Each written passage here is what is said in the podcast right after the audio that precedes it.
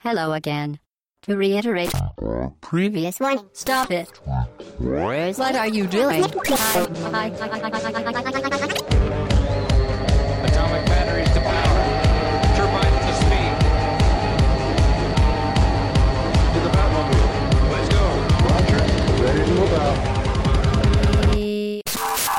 Bonjour à toutes et bonjour à tous, 225e podcast, nous sommes le 30 avril et nous sommes en avance pour une fois, enfin vous avez prévenu hein, la semaine dernière qu'il y aurait un podcast qui s'intercalerait entre deux autres podcasts. Mes trêves de bavardage, j'ai autour de moi du monde, il y a plein de, plein de monde, voilà, puisque j'ai Sprite, salut Sprite, Salut Hobbs.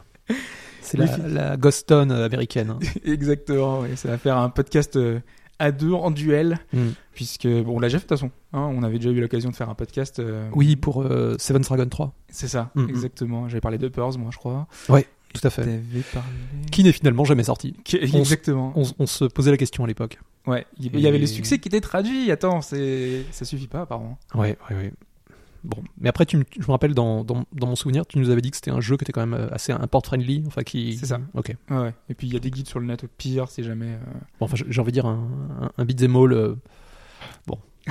Non mais parce qu'il quand même pour progresser en fait t'avais pas mal de missions euh, que tu devais que tu devais Mhm. faire en fonction de avec les filles et tu remplir des objectifs. ouais. C'était pas toujours très Ah, clair mais tu testais un peu les choses et ça passait. euh. C'était Marvelous, hein. C'était Marvelous ouais. ouais. Euh, bizarre qu'Axi, c'est pas. Ouais, ouais. Mhm. Surtout que là en ce moment ils traduisent pas mal de choses donc euh, bon. Je, Ouais. Je comprends pas trop. Enfin bref. Ceci est un autre débat. Euh, donc aujourd'hui, on va parler de quoi? On va parler enfin d'un jeu qu'on attendait depuis très très longtemps, un jeu qui est Persona 5. qui est Persona 5. T'as presque terminé d'ailleurs, je crois. Euh, Ouais, je suis. euh, oh, j'ai- passé le cap des 100, 100 heures de jeu Ouais. et je, je pense être dans le dernier donjon. C'est ouais, ce qu'on a discuté un petit peu Mm, avant. mm, mm. Et effectivement, t'es pas tu- très loin de la fin Tu, là. tu me l'as confirmé. c'est ça. On aurait repoussé le podcast de, de quelques heures, t'aurais terminé le jeu ce matin. Tu vois, Ah, je suis à ce point-là à quelques Ouais, heures de la fin. ouais. D'accord, À moins que vraiment que t'aies des difficultés, je, je pense pas que tu on verra. Ouais, ouais, parce que Les, les boss de fin, c'est toujours les. bon, exactement. Ouais. toujours le- Tu verras, il est, il est costaud. Ok. Euh, Au-delà de ça, on va parler d'un autre RPG. hein, C'est un podcast un peu spécial RPG euh, qui s'appelle Expédition Viking. mais Cette fois, c'est un podcast, un podcast, un RPG occidental. Mhm. Euh, et puis un petit peu d'actualité entre entre tout ça, voilà. Parce que c'est un peu un podcast hors série. Hein, c'est un, un petit podcast normalement, hein, ce qui est prévu. Hein. Donc euh, en général, quand on dit ça, on s'étale un petit peu, mais on verra bien. Non, puis il y, a- va il y a assez peu d'actualité, je crois. Enfin, Oui. je- personnellement, ouais. Non, non, ça devrait aller Je- vite. hein. moi, je, moi, je sais que j'ai rien euh, noté de, de particulier, donc on verra avec toi. Exactement. Euh, et donc pour commencer, euh, avant de, de parler de Persona 5, on va faire une petite question. Euh, une question qui n'en est pas vraiment une, encore une fois, comme la semaine dernière, mais si tu as envie d'y répondre, on va voir. Puisqu'en fait, j'ai lu une- cette semaine une interview du, du CEO de Spactionsoft, Koichi, Koichi Nakamura, et on lui a proposé cette question. Cette question que je te, je te laisse lire d'ailleurs, sur ce petit papier. Donc, après toute année, y a-t-il une technologie qui aurait été géniale si elle avait été plus avancée? C'était une question ouverte Mhm. pour lui et s'il y avait une technologie euh, qu'il avait marquée euh, ces dernières années et qu'il aurait aimé utiliser pour, euh, pour ses jeux ou en tout cas qui, euh, Mhm. voilà, qu'il qu'il aurait aimé qu'il soit plus avancé. D'accord. Et donc la question est simple, c'est qu'a-t-il répondu? Est-ce que je te fais trois propositions euh, comme ça? Fais-moi des propositions parce que c'est euh, un peu trop ouvert là. C'est ça. Il me faut une réponse fermée. Alors est-ce que il parlait de la VR Est-ce qu'il parlait du modem de la, de la DD64 Ou est-ce qu'il parlait de l'utilisation de la full motion vidéo? C'était en, quelle année le, cette interview? L'interview, ça a été très récent, hein, il y a même pas euh, un mois.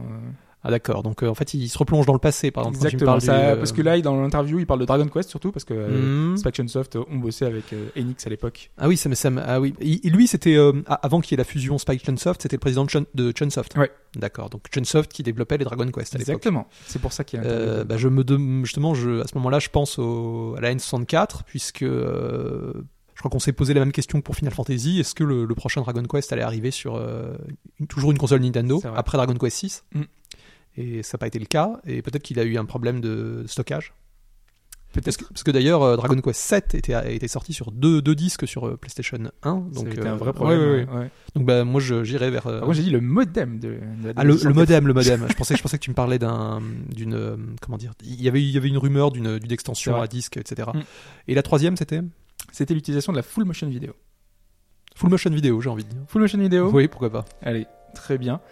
Donc, euh, bah, comme d'habitude, euh, réponse en, en fin de podcast. On va pouvoir débuter ce podcast par Persona 5.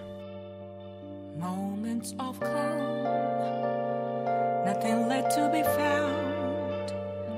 A mirror right in front of me, that's where I found an empty glass, reflecting that's a truth.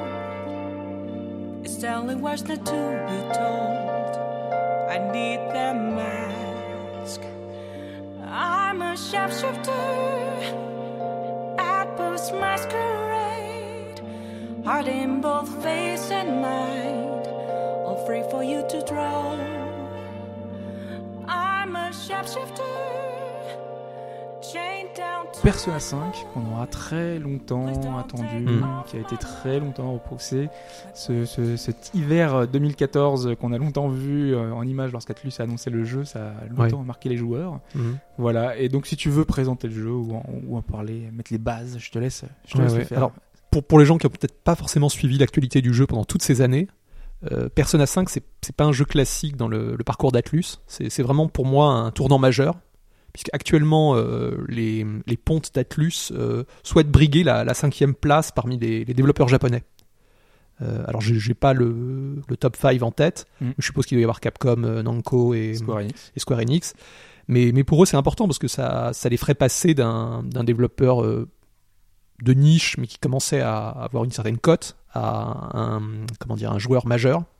Pour le coup, euh, ils ont quand même été souvent de niche et c'est pour ça que Sega les a rachetés, euh, enfin à cause des ennuis. et Tout ça. Oui, Enfin, c'est-à-dire que effectivement, ils, bah, ils, avaient cette licence Persona qui commençait à, à faire beaucoup de bruit Ouais. de- depuis Persona 3, qui a vraiment euh, ou- ouvert la série au un, public plus large. ils avaient trouvé une formule qui Ouais. plaise au grand public. Ils Enfin, avaient, euh, Grand public, j'ai l'impression que le grand public est un, Oui. enfin, on- on- grand public entre guillemets. hein. c'est un peu, on oui, va, on va c'est- dire vra- vra- du, jou- du, du joueur de jeux vidéo qui, qui pouvait jouer à Final Fantasy et à- mais qui n'était pas forcément ouvert à des, à des petits RPG japonais. c'est ça. Ouais. Ils ont commencé à, à donc euh, à s'intéresser à Persona et moi j'ai l'impression que c'est avec Persona 4 que ça que ça a explosé. Je alors moi je m'explique toujours pas le le succès de, de Golden, enfin sans doute parce qu'il est, il est très soigné, mais euh, sur une console comme la Vita qui actuellement est un petit peu boudée des- du public, mais, mais qui à ce moment-là, a- on a l'impression que ça a été le, le jeu de la Vita. euh, J'ai l'impression que c'est Persona 4 l'alignement des planètes en fait. C'est Ouais. la console qui ne bénéficiait pas forcément d'un line-up euh, conséquent. Ouais, ouais, ouais. qui avait donc jusque- justement besoin d'un gros RPG. Euh, là, le jeu arrivait, ça faisait très longtemps qu'on attendait le 5. Enfin, euh, il avait été annoncé sur euh, sur PS3. On savait qu'il était en développement, mais il Oui. n'arrivait pas. C'est vrai. Donc, du coup, là, c'était une vraie version remaniée avec des choses en plus. Enfin, il y avait quand même un vrai travail qui était sur le jeu. Donc, je pense que ça a été un petit peu tout ça Ouais, ensemble. c'est- il a, il a peut-être bénéficié du fait que Persona 4, donc le- la version d'origine, est sortie tard dans la, dans la vie de la la vie de la PS2, PS2, ouais. et beaucoup de gens étaient passés à la génération suivante. Finalement, se sont pas intéressés à Persona 4, qui, qui était déjà très bien, je pense, dans sa, dans sa version Ouais, d'origine. Et moi, moi, j'ai pas fait Golden, mais on m'en parle en me disant qu'il a, il a- il a encore poussé les choses et, euh, et en fait, be- beaucoup de d'éléments de gameplay que j'ai découvert avec Persona 5 étaient déjà dans euh, Golden, visiblement, des, pas des petits, euh, des petits détails. Voilà, donc euh, c'est pour eux, pour Atlus, la Persona 5, ça a été une production extrêmement ambitieuse. On sent qu'ils ont, euh, par rapport à leurs précédents titres, où souvent ils, ils ont des idées originales, mais euh, un budget modeste. On le voit hein, avec, des, Ah oui, Shin- encore. avec les derniers Shin Megami Tensei. Mm. euh, c'est des titres intéressants, mais on sent que parfois ils sont un peu limités par le budget et le temps de développement. Ça, c'est pas des jeux. Alors que là, là, on a vraiment l'impression d'un d'un titre euh, d'une finition impressionnante pour eux. hein. Ah oui, c'est tout niveau, il y a vraiment aucun problème, aucune. Enfin, l'interface est incroyable. si- S'il y a une chose, euh, euh, comment dire, un détail graphique qui pourrait vraiment faire tiquer certaines personnes, c'est de temps en temps, vous allez avoir des, ah, des détails, que ce soit des, des- par exemple des publicités ou des, où je parle, je pense dans les gares, Mhm. et tu vois certaines textures. Mais Ah, si- si- il faut vraiment ça. techniquement, il est pas. il Ah non, pas à part ça, hein. il est. Non, Oui. c'est vrai que non, oui, techniquement, c'est plutôt son une version pré PS3 un peu boostée. euh, non, non, non, non, non, c'est- du jeu. hein. c'est plutôt son, euh, comment dire, son, son style artistique qui est extrêmement soigné, qui le, en fait, qui, qui le met tellement en avant et qui, il y a un soin. c'est- Bon, assez, impressionnant. Et on, aurait pu imaginer un, un jeu développé par un, un Square. Enfin, ça ferait rougir aucun développeur actuellement japonais. hein. Il, Ah ouais, complètement. il, il est très, très impressionnant. Euh, et je, je trouve vraiment, enfin, si on a peut-être attendu autant de temps, c'est que entre Persona 4 et Persona 5, il y a eu Catherine. Oui. J'ai vraiment l'impression que Catherine, pour eux, ça a été un galop d'essai. C'est-à-dire qu'avec Catherine, ils ont, euh, ils ont trouvé une, euh, une modélisation qui leur convenait, Mhm. qui était beaucoup plus proche des designs de, du, de Soejima, donc le créateur des personnages. Et, et c'est vrai que quand on voit euh, Persona euh, 4 à côté, Persona 4, les personnages faisaient très poupée. Enfin, c'était. Oui, et moi c'est vraiment l'impression que j'ai eu quand j'ai revu euh, justement les, Voilà, les quand on le revoit aujourd'hui. ouais. Et, et avec Catherine, en fait, j'ai l'impression qu'ils ont mis le, ils ont trouvé ce qu'ils voulaient faire. Et du coup, ils, ils ont gardé ça. Mais alors, moi, je me rappelle que quand j'ai joué à Catherine, j'ai été très impressionné par son aspect graphique. Mais je me suis dit, c'est, ça me paraît trop ambitieux pour être un, avec ce, ce type de modélisation pour un RPG de, qui, qui- qui ferait des, une centaine d'heures. Tu vois ce que je veux dire? Ça va demander un travail énorme. Et Ouais. c'est exactement ce qu'ils ont fait. Et, et ils l'ont vraiment fait. Ah, on, ça se sentait, hein, c'était vraiment sur des phases et après Ouais. c'était des mini, euh, mini ce, qui m'a en plus surpris, c'est que je l'ai appris après, mais euh, les, les deux jeux Persona 5 et Catherine n'ont pas le même moteur. Parce que euh, Oui. Catherine est basée, je crois, sur Gamebryo. Et, et là, ils ont créé un moteur euh, Ouais, à dédié part. à Mm. part pour Persona 5. Mais on, on sent, je suis persuadé que les, les, les- avec, hein. les modeleurs, enfin des personnages, c'est les mêmes. Parce qu'on que ça soit dans les cheveux du héros, euh, tu vois ce que je veux dire? Oui, on, mais complètement, on- on a retrouve euh, a une ouais, ouais, ouais, ouais, deux, exactement. Et pareil, le, le héros de Persona 5 euh, est logé dans une sorte de de, de bar, de, de, ca- de de café, qui sert à la fois du café et du curry. Euh, Café le blanc. le café, oui, comme, comme Maurice. oui, oui. Euh, c'est l'idée et qui, qui rappelle effectivement le bar de Catherine. C'est Ouais. c'est la même atmosphère et on s'y sent aussi bien. Mm. Je sais pas si toi, en jouant à Catherine, mais ça, ça a dû faire pareil pour Persona 5. Il y a un moment, où on est, on a vraiment ces marques dans cette, euh, ce Si, bar et c'est très agréable. Ouais, on y passe euh, en fait nos soirées. Ouais. C'est un côté reposant. En plus, enfin, on est là pour boire, pour euh, avec nos amis. Et c'est un cadre, un cadre original parce que précédemment, les héros de Persona, euh, on va dire, on va prendre 3 et 4, ils, ils avaient des, hum, comment dire, des lieux de vie plus conventionnels. hein. Je Ouais. crois que euh, dans le 3, il habitait dans un dortoir. C'est ça. Et dans le 4, il était logé chez un, un détective, Un mais, détective, ouais. mais c'était une maison, on va dire, euh, un peu à la japonaise. Mais vu que c'était en campagne, c'était quand même euh, assez éloigné du monde. Oui. euh, tranquille. et comment dire, les- le, le lieu avait pas ce cette présence et ce charme. Là, là le Café Leblanc, j'ai j'ai envie de dire, c'est un des lieux les plus emblématiques de ce Persona 5.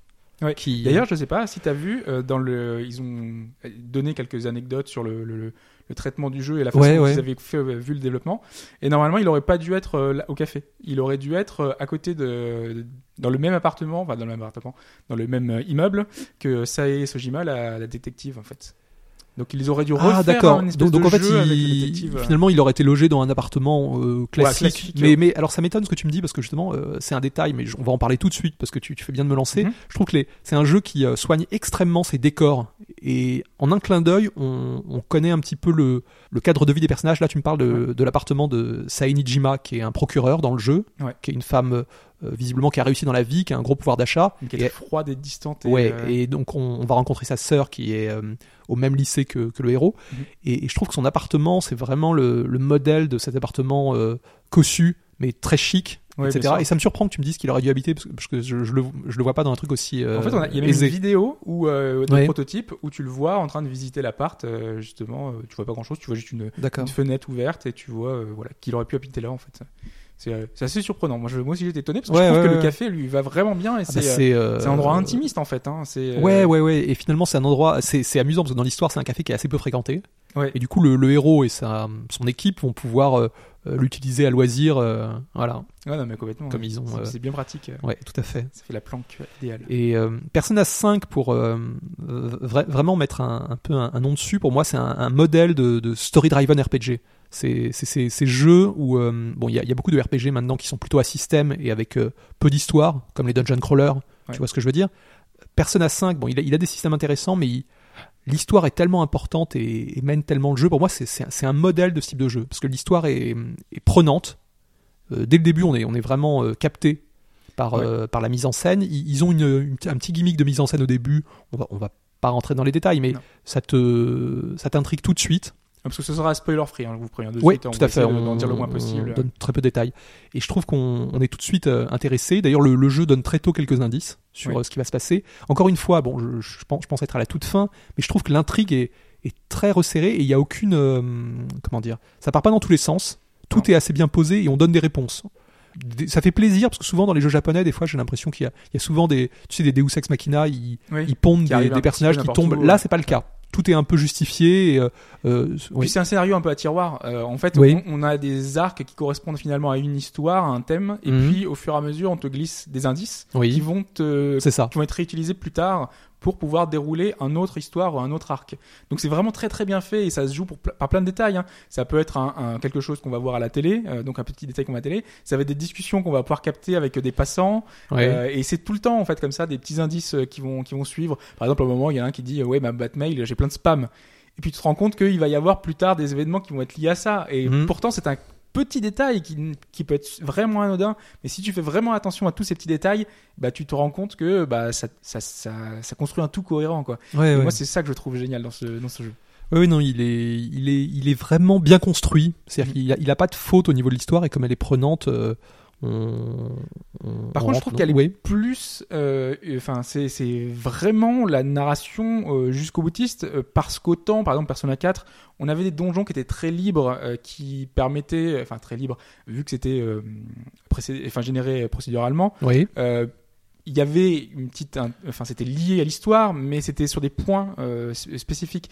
J'avais l'impression qu'on avait une espèce de pause dans l'histoire quand on faisait les donjons, Mhm. alors que là, euh, l'histoire elle-même vraiment avance progressivement avec, enfin, le- les donjons sont presque une pro- un prolongement du scénario, quoi. Oui, parce que c'est vrai que pour parler des donjons euh, et de la nature des donjons, je crois qu'il faut, il faut un peu rentrer dans les détails. Ouais. C'est-à-dire que le, il faut savoir que le, moi, moi, c'est bon, je, je voudrais justement en parler. On va y en parler tout de suite. Ouais. Euh, en fait, ce, ce principe de donjon, donc c'est le, le héros et qui vient d'être transféré donc dans ce, ce nouveau lycée au, au centre de Tokyo à, Voilà. à Shujin et qui euh, par mégarde, enfin suite à, la, à une application mystérieuse qui vient de se comment dire d'apparaître sur son, smartphone, ouais.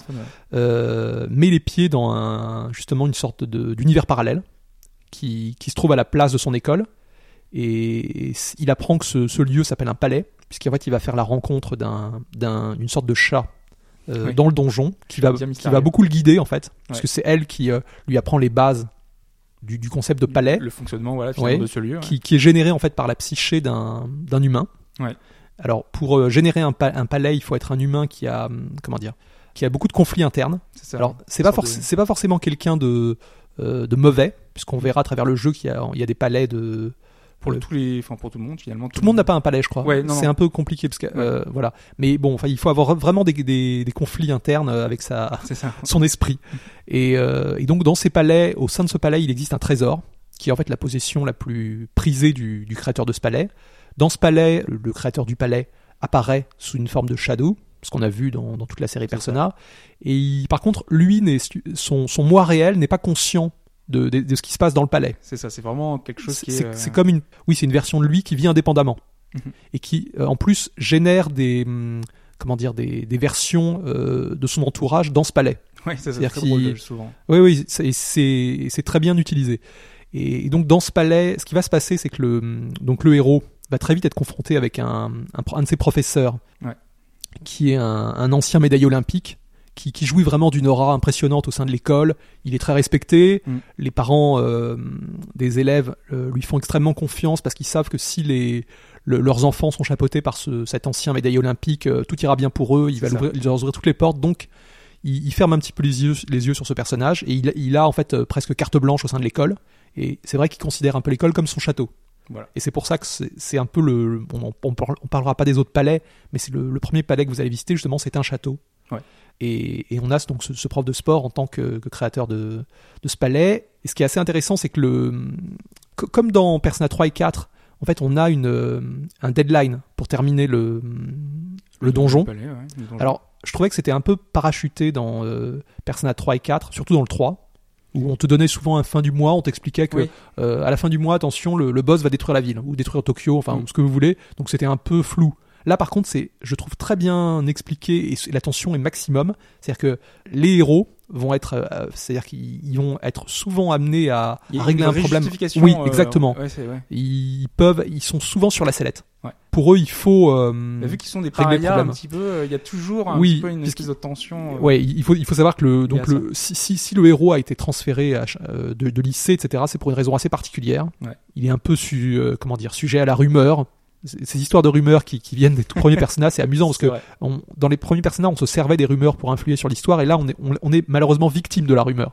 Et je me demandais si justement il y aurait pas quelque chose plus tard euh, lié à ces Sur rumeurs, rumeurs. euh, tu, ouais. pour les modifier, tu veux, Ouais, tu ce pour les veux dire modifier, ouais. Ouais. mais c'est- moi aussi, moi, aussi. cru, Bah, hein, bah, bah, c'est pareil, c'est pareil, c'est pareil. J'ai pensé, j'ai ouais. pensé à ces histoires de rumeurs.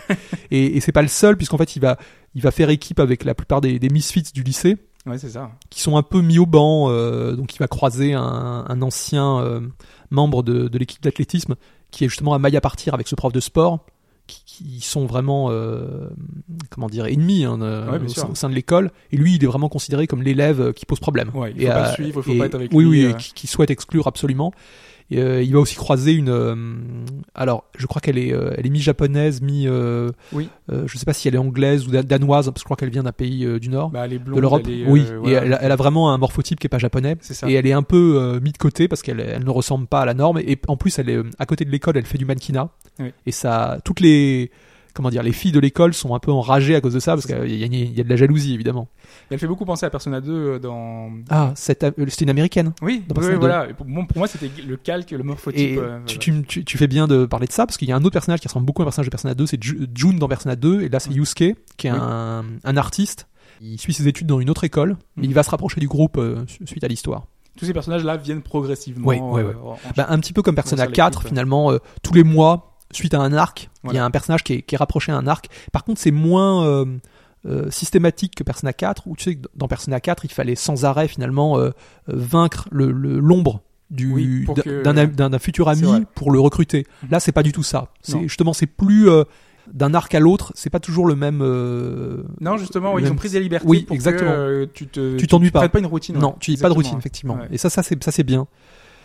Euh, et, et moi, donc pour parler, de, on, par- on parlait des palais, donc voilà, voilà le, le concept des palais. D'ailleurs, tu prenais, enfin, du coup, un exemple. Tu disais que pour toi, il s'était inspiré, euh, enfin, de, de, de Catherine pour euh, Oui. finalement le- la direction artistique. Ouais. Moi, pour les donjons, je pense qu'ils, se, enfin, ils ont pris comme base leur travail qu'ils avaient pu faire.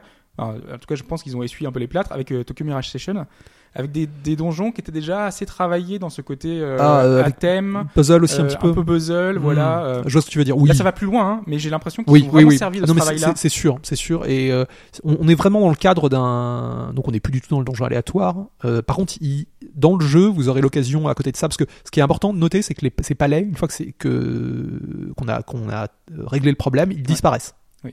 Parce que c'est euh, c'est c'est lié à l'histoire. Mais à côté de ça, il y a une sorte de hum, un petit peu comme un Tartarus du 3 mais inversé puisqu'on descend. C'est vraiment ce qu'ils ce appellent total. hein. le, le Mementos et qui, est- qui se trouve sous Tokyo et qui ressemble beaucoup à une sorte de métro, enfin avec des trains. Et, on pourrait y retourner en- fréquemment. Et on, en fait ce- il n'est pas très compliqué ce donjon, c'est vraiment un donjon d'ailleurs aléatoire, Oui. Euh, mais le principe c'est qu'il regorge de personas. Et on va souvent en avoir besoin pour euh, nos fusions, donc on pourra les piocher dans ce, ce Exactement. Donc aléatoire. ça sert euh, pour euh, monter un peu enfin, ces personnages, ces stats, ces, ces démons, euh, faire des fusions, à faire des quêtes euh, oui, secondaires. exactement. Euh, puisque en fait il est mis en place à travers le jeu euh, par, par un des membres de, de l'école un, un site de fans C'est vrai.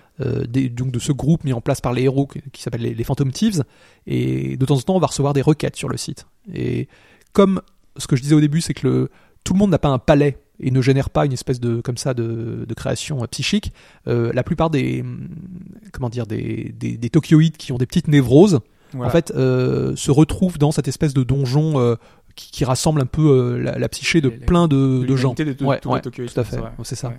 Tu me disais, oui, mais c'est vrai que les, les donjons, donc les palais, les, les donjons classiques ressemblent à- un petit peu à ceux de Tokyo Mirage Session. Ils, ils ont ce côté euh, donjon plus classique. Par contre, ils sont très mis en scène. Mm. Moi, ce qui m'a un peu déçu, euh, c'est que à travers le jeu, donc on, on en a, on en a une, un certain nombre. euh, il y a un petit peu d'inconsistance. C'est-à-dire que je trouve qu'ils mettent énormément le, la gomme sur le premier, Mhm. qui a une mise en scène euh, assez éblouissante, euh, où on vous passe au, au crible tous les éléments qu'il va y avoir dans les donjons. Il est très varié. Enfin, c'est un, c'est un bonheur hein, de, visuellement, il y, y y a des choses, euh, notamment quand on arrive sur la fin, avec euh, enfin le, le- la mise en scène, le- la, la vue à l'extérieur, Mm, avec, le, à fait. avec le ciel et tout. Oui, C'est c'est vraiment très stylisé. Et après, il y a moins d'effets de ce style-là. Dans les- suite, dans les euh, autres donjons, ouais, les donjons. ouais. c'est ça. Oui. Enfin, les autres donjons sont, euh, moi, j'en ai trouvé des très très beaux. hein. Ils, ils sont, ils pêchent jamais sur l'aspect visuel. Non, ça c'est toujours. Par contre, des fois le level design est plus basique. On va souvent avoir à chaque fois euh, dans les donjons euh, un type ou plusieurs de puzzles, Mhm. et certains marchent moins bien que d'autres. Donc euh, moi je les ai trouvés. Certains sont plus axés sur le, le côté labyrinthe, comme le. euh, J'écris pour Hobbes, pour euh, voilà, c'est ça. mais Ok, ouais, je euh, vois. mais d'autres sont, sont beaucoup plus avec des, des gimmicks, etc., avec des salles. C'est assez basique. Mais pour, pour les gens qui, euh, comment dire, qui, qui avaient peut-être qui, qui- qui ne voulait pas euh, de nouveau revoir des donjons aléatoires euh, sans arrêt pendant tout le jeu, c'est bien parce que c'est des donjons construits. Moi, j'avais toujours lu ouais, les critiques et quand euh, elles, Ouais. elles tombaient, c'était sur ça, euh, sur Persona 4 et 3 à l'époque, Ouais. c'était de dire qu'on avait des donjons un peu bateaux dans lesquels on se perdait et Mm. c'était pas travaillé. Je, je, je, je pense que ça, ça doit venir de, de, de, de, de personnes qui n'ont. Bon, c'est vrai que c'est- une habitude, euh, c'est un genre qu'on aime ou pas. C'est si tu aimes les dungeon crawlers en général, ça- tu- les donjons aléatoires, tu, je pense que ça, ça Mais- passe beaucoup mieux. Mais moi, à l'inverse, euh, moi, je pense que je préfère encore les donjons à l'époque parce que ça me permettait presque de, de souffler dans la dans l'aventure. En fait, moi, c'était ma petite Ouais. session de. Et là, tu trouves que c'est trop intense? C'est tout le temps intense? Bah, j'ai l'impression que c'est tout le temps en train de faire quelque chose. Et puis en plus, j'aime pas la mécanique qu'ils ont introduite de. Enfin, j'aime pas. d'infiltration? D'infiltration. Je Ah. trouve qu'elle est beaucoup trop présente. Euh, si elle était Ah bah, sur quelques phases, que ça. là, finalement, on est tout le temps en train de se cacher derrière un mur, derrière Mhm. un, un petit poteau, un truc. Et donc, constamment, t'es obligé d'attendre, en fait. Alors, ça te hache un petit peu ton expérience. Ouais, ça, trouve. ça on peut aimer ou pas, mais c'est lié à l'histoire, tu vois ce que je veux dire. C'est tellement intégré, c'est-à-dire qu'on on est des voleurs. Euh, c'est palais, c'est de l'infiltration.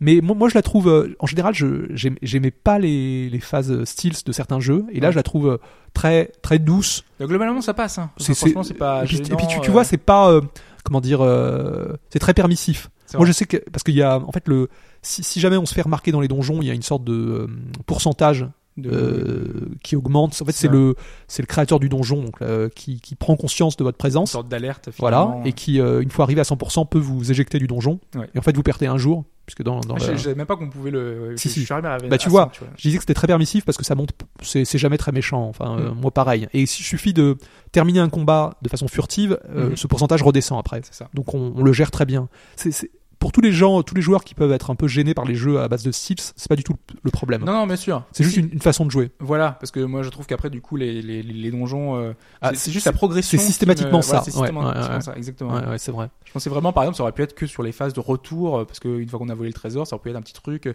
se dire il y a, il y a de la tension, il y a des caméras partout, Mm. euh, il y a des monstres qui sont peut-être plus sur leur qui vivent, et à ce moment-là peut-être qu'on fait attention. Et sur la première phase non, Euh, mais non, là c'est vraiment tout le temps, tout le temps, tout le temps quoi. Donc du coup ça me met un petit peu, du coup, euh, un petit peu déçu. Voilà. sur- Non, je comprends. Moi, il y a vraiment un problème d'inconsistance dans ces donjons qui, euh, qui, qui, qui sont. qui- le premier est très impressionnant et après c'est un, un petit peu en dents de scie. Mais bon, ça reste, c'est vraiment un problème mineur parce que Non, mais on a un tel plaisir à y jouer. euh, sou- souvent, on a une, une cible, euh, comment dire, très précise. Ouais. Euh, par parfois, le donc le, le créateur du, du, du palais est détestable. Enfin, on Ouais. veut absolument le voir. Ou euh, y a- y y parce que ce qui est amusant en plus, c'est qu'il a une une fois qu'il est dans donc sa, sa version Shadow dans son palais, il, il est souvent euh, différent de son moi réel, Oui. de son être réel. Et c'est très amusant parce que c'est en fait il, il, il concentre tous ses fantasmes et ses, ses envies cachées dans son personnage c'est ça. sans, sans trop de on peut dire que le, le prof de sport, la médaille olympique, euh, est habillé en roi euh, de façon extrêmement ridicule avec une, une, une cape en hermine et un et un slip rose. Enfin, il est, il est entouré de femmes, etc. Enfin, c'est assez amusant. Et les, les, les suivants sont, sont, sont aussi assez dingues. Ouais, parce qu'ils ont tous, euh, enfin ils sont stylisés euh, d'une certaine façon. Ouais. euh, voilà. ouais. Mais c'est des choses qui leur moi réel n'admettrait pas. C'est ça. Je pense à certains personnages Ouais. qu'on voit plus tard qui sont euh, avec des, des passions presque près de l'enfance, alors que eux ont des, tra- ont des comment dire un travail très sérieux, etc. et ont Mhm. une image extrêmement respectable.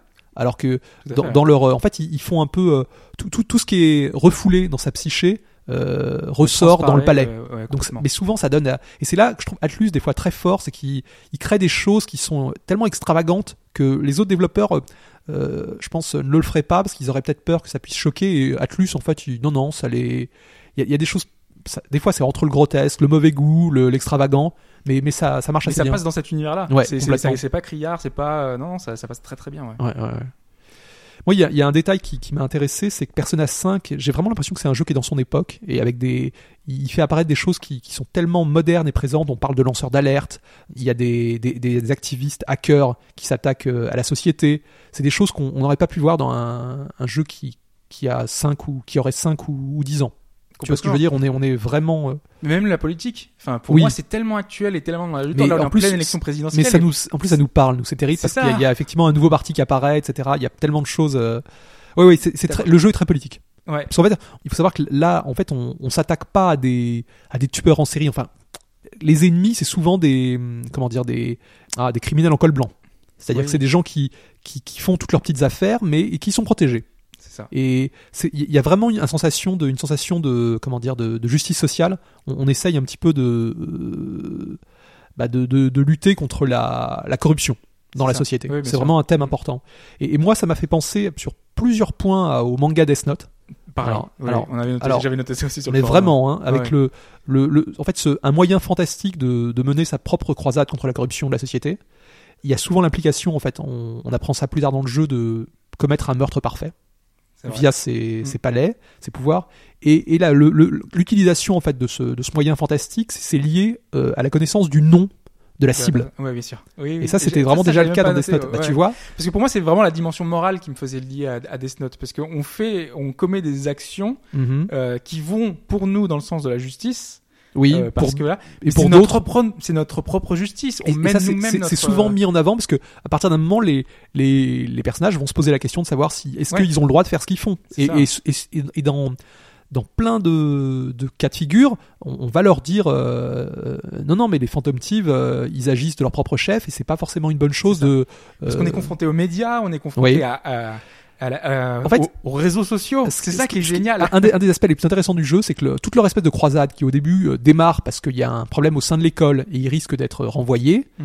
bon, ils règlent leurs soucis, mais le problème c'est qu'ils vont continuer. Et ça devient une pétodière, enfin, ça, ça prend des proportions énormes. Là, il y a un moment où tout le Japon connaît ces Phantom Thieves, même le monde Même entier, le, le monde entier, ouais. et euh, les suit. Et il y a un engouement, et ça, ça va faire vraiment, il va y avoir un effet de montagne russe. C'est-à-dire qu'ils vont être euh, au sommet, etc. voilà, voilà, voilà. Et, et en plus, il y a un moment, tu sens que les personnages, ils contrôlent plus rien. Enfin, Ouais. ils sont obligés de continuer. Ils ont, ils ont vraiment engendré un monstre avec les Phantom Thieves. C'est ça, et c'est très c'est vraiment intéressant. d'actualité. Hein. C'est Ouais, ouais, clairement dans Moi, ça me fait penser à tellement de choses. Puisqu'en fait, l'utilisation de l'application, là, qui, qui est un peu pour moi l'équivalent du cahier de Death Note, Mhm. il faut, euh, pour, euh, comment dire, euh, envahir, enfin, infiltrer un palais, connaître le nom, donc, en complet du propriétaire. Il faut connaître la, enfin, deviner plutôt, la, hum, comment dire, euh, Le thème fait un peu ce, le- le- ce, ce- ce- qu'il va imaginer Voilà. et le lieu, euh, comment dire, dans le monde réel euh, où se trouve ce, ce, ce palais. Mhm. Parce qu'en fait, souvent, donc en fait, c'est la version alternative d'un lieu, lieu, ouais. comme l'école pour le, le premier palais. C'est ça. Et en plus de ça, euh, en parallèle, tu as toujours les thèmes un peu euh, récurrents qu'on peut trouver euh, dans, dans Persona, c'est-à-dire des, des thèmes quotidiens, des, enfin, toutes les petites intrigues qu'on va avoir euh, avec certains personnages, parce que tous les compagnons qu'on va qu'on va qu'on va avoir et qui Mhm. vont nous accompagner ont, ont une histoire liée qu'on va apprendre Ouais. avec les social links qui Ouais. sont toujours là, qui sont toujours présents. Ces mini histoires à chaque fois sont vraiment passionnantes. Qui Ah, je, les, mettre je les ai trouvées sur- très soignées. Ouais. Euh, Il y, il y en a, il n'y en a aucune qui, qui soit faite à la va-vite. J'ai vraiment trouvé qu'on rentrait beaucoup dans les détails. Il y a, et les personnages sont comme d'habitude très variés. hein. Vous allez avoir, un, par exemple, un, un politicien déchu. Au début, par contre, moi je Ouais. pensais que c'était très, enfin, c'est encore une fois, c'était très calqué sur les 3, le 3 et le 4. Euh, c'était des, des personnages presque un peu, enfin, repris, euh, c'est-à-dire encore le, le, sportif. Le euh, même rôle, tu vois, je vois ce que tu veux dire. Le- Mais en fait, ça change au fur et à mesure que tu progresses dans le.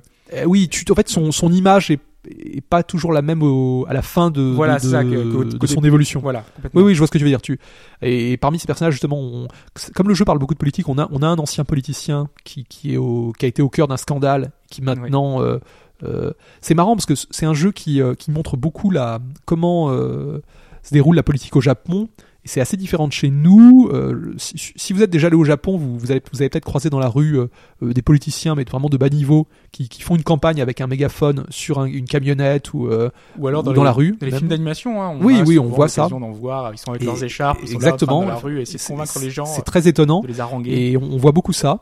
Et on- donc, on- par, parmi nos, nos confidents, on va avoir un de ces, ces anciens politiciens, qui est un type euh, qui, lui, euh, comment dire, est conscient de ses fautes, mais qui, justement, veut, veut faire amende honorable et qui, euh, en fait, inculque un peu aux protagonistes, aux héros, les, les bases de la politique. C'est. Euh, assez intéressant. Euh, quel autre personnage est. T'augmentes un peu ton charme en plus, tu vois. Exactement. Et la, et la négociation vis-à-vis des démons. Ouais, c'est vrai. Ah, pour en. La négociation qui est revenue d'ailleurs. Pour, hein. pour parler des démons, un petit détail. euh, dans les 3 et 4, euh, c'était vraiment les, sh- les shadows, Mhm. hein, les ennemis. C'est vrai. Et c'était des hum, comment dire des ennemis spécialement créés euh, pour les jeux avec des, des designs très particuliers. Et là, là, on sent qu'il y, y a eu un gros effort puisqu'en fait ils ont hum, de nouveau euh, donc modélisé en HD euh, les démons de Kaneko, Ouais. les démons que vous avez vus puisqu'en fait c'est les personas. Et c'est tous les démons que vous avez peut-être croisés dans un Shin Megami Tensei 4, etc. Oui, ça va être les Pixie, Jack Frost, voilà, et, et, qui- compagnie. et qui là sont modélisés en HD et qui ont vraiment, euh, enfin, ça, ça met vra- vraiment en valeur le, les designs de Kaneko. C'est un plaisir de les regarder. Même Moi, si je- son style ne transparaît pas non plus. Enfin, tu vois, c'est, on sent qu'il a été dilué au, au fil du temps euh, par rapport. à C'est vrai, dessins je vois ce et que tu veux dire. style, à mais- force d'utilisation, euh, oui, on, ça commence à, à créer un- une, une espèce de, de forme et même Ouais. s'ils en introduisent de nouveaux, ça, ça se mélange un petit peu. Puisqu'on on va avoir quoi? Les nouveaux boss sont souvent des, des redesigns. On retrouve les noms de démons célèbres, mais redesignés pour euh, les adapter. euh, euh, voilà. Mais non, non. En tout cas, c'est vraiment un plaisir de voir ces démons-là. Donc, pour revenir aux confidents, on, on en a quelques autres qui, qui sont assez marquants. Je sais pas pour toi si, si tu as eu des euh, certains. euh, Euh, si, euh, et d'ailleurs, moi, un des personnages que je préférais, un des confidents que je préférais, euh, qui arrive très tard dans le jeu, euh, et je, je me rends suis rendu compte en, fait en me renseignant un petit peu quel aurait dû être euh, ce personnage-là, qui est la joueur de la joueuse de Shoji, Oui. Shogi, euh, qui est- elle aurait dû être dans le jeu en fait. Elle aurait dû faire, elle aurait dû faire partie de, des Phantom Thief. Et sauf que ils ont trouvé que le jeu était déjà trop conséquent, trop long, Ils avaient peut-être une équipe ont- trop. Ouais. ouais, parce qu'elle aurait fait un personnage Ah, idéal complètement. pour conduire Elle- euh, un elle- petit peu le. Elle, elle a, elle a- physiquement, elle est, elle est, elle est, bon, elle est, Moi j'adore cette elle, est- très impressionnante. peu, voilà. Elle est, elle est très, très. Mais t'as tout à fait. Ouais, je la vois très bien effectivement dans l'équipe, Voilà. à Moi, l'équipe. j'étais vraiment déçu. Du coup, je me dis, on va attendre une director's cut. c'est, euh, c'est- oui, c'est, une, une joueuse qui qu'on rencontre dans une église. C'est assez surprenant. Et c'est marrant d'ailleurs de, de voir une église au, au Japon, même s'il y, ouais. y a quelques, que- quelques églises. D'ailleurs, on croise un prêtre à travers l'histoire. Mm. Il y a toujours des Euh, lieux de culte. hein. Il y avait un temple. Ouais, ouais, ouais, temples, ouais, des choses ouais, comme ça, ouais, mais. Et euh, mais en tout cas, les, les confidents sont, sont, sont vraiment très réussis. Mm. Il y a, il y a une, comment dire, une, une femme qui lit euh, les, dans les cartes, Ah oui. forcément, Les- et c'est, lié au, oui. au tarot de, de Persona. Beaucoup de personnages, un, un, un petit garçon qui, qui joue dans une salle d'arcade. Enfin, il y a, il y a plein de choses intéressantes. Mm. Ouais, complètement. Et moi j'aime bien aussi parce que, enfin, ces social links sont, enfin, pour ceux qui connaissent pas trop la série, hein, c'est quand même.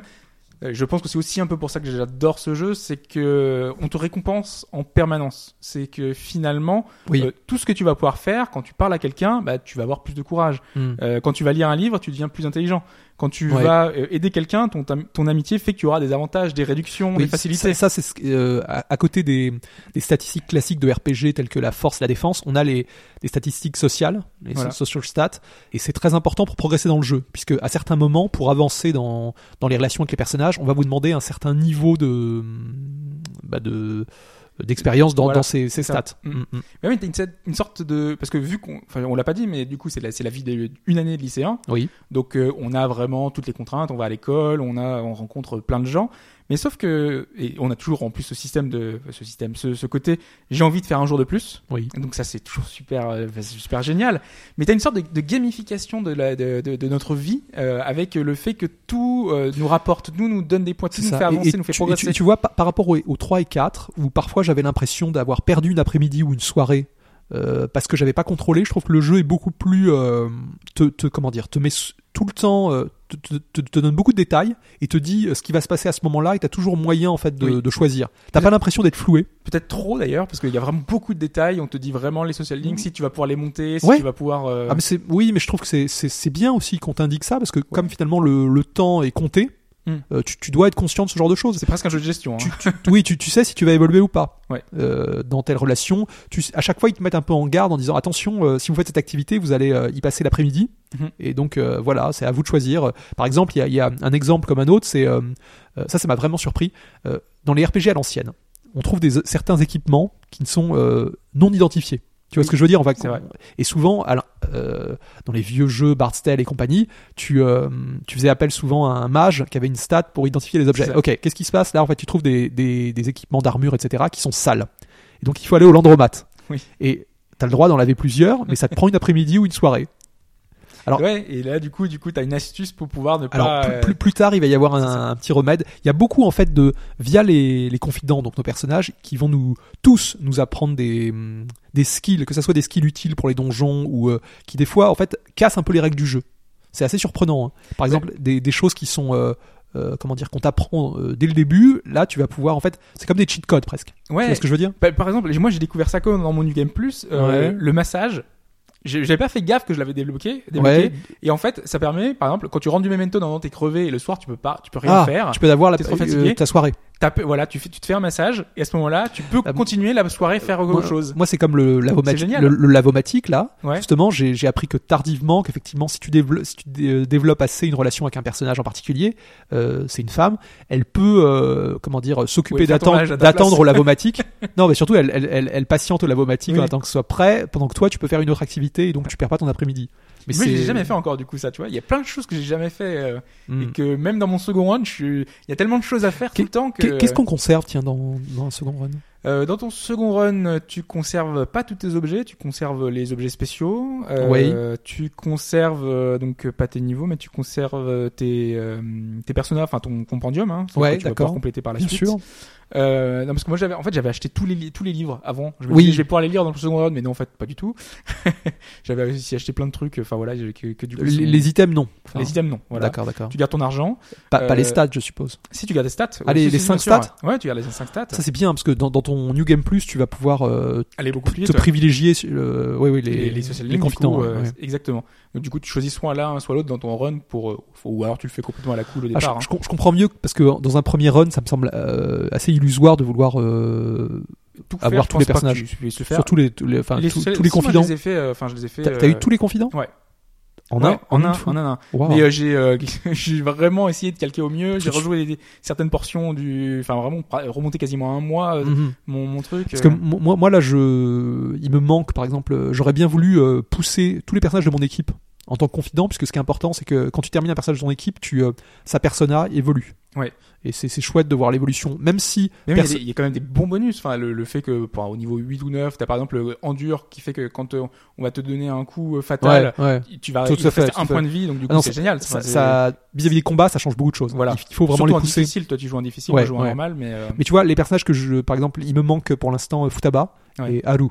Haru, je l'utilise assez peu et Futaba, c'est un personnage un peu particulier, c'est la navigatrice. mhm.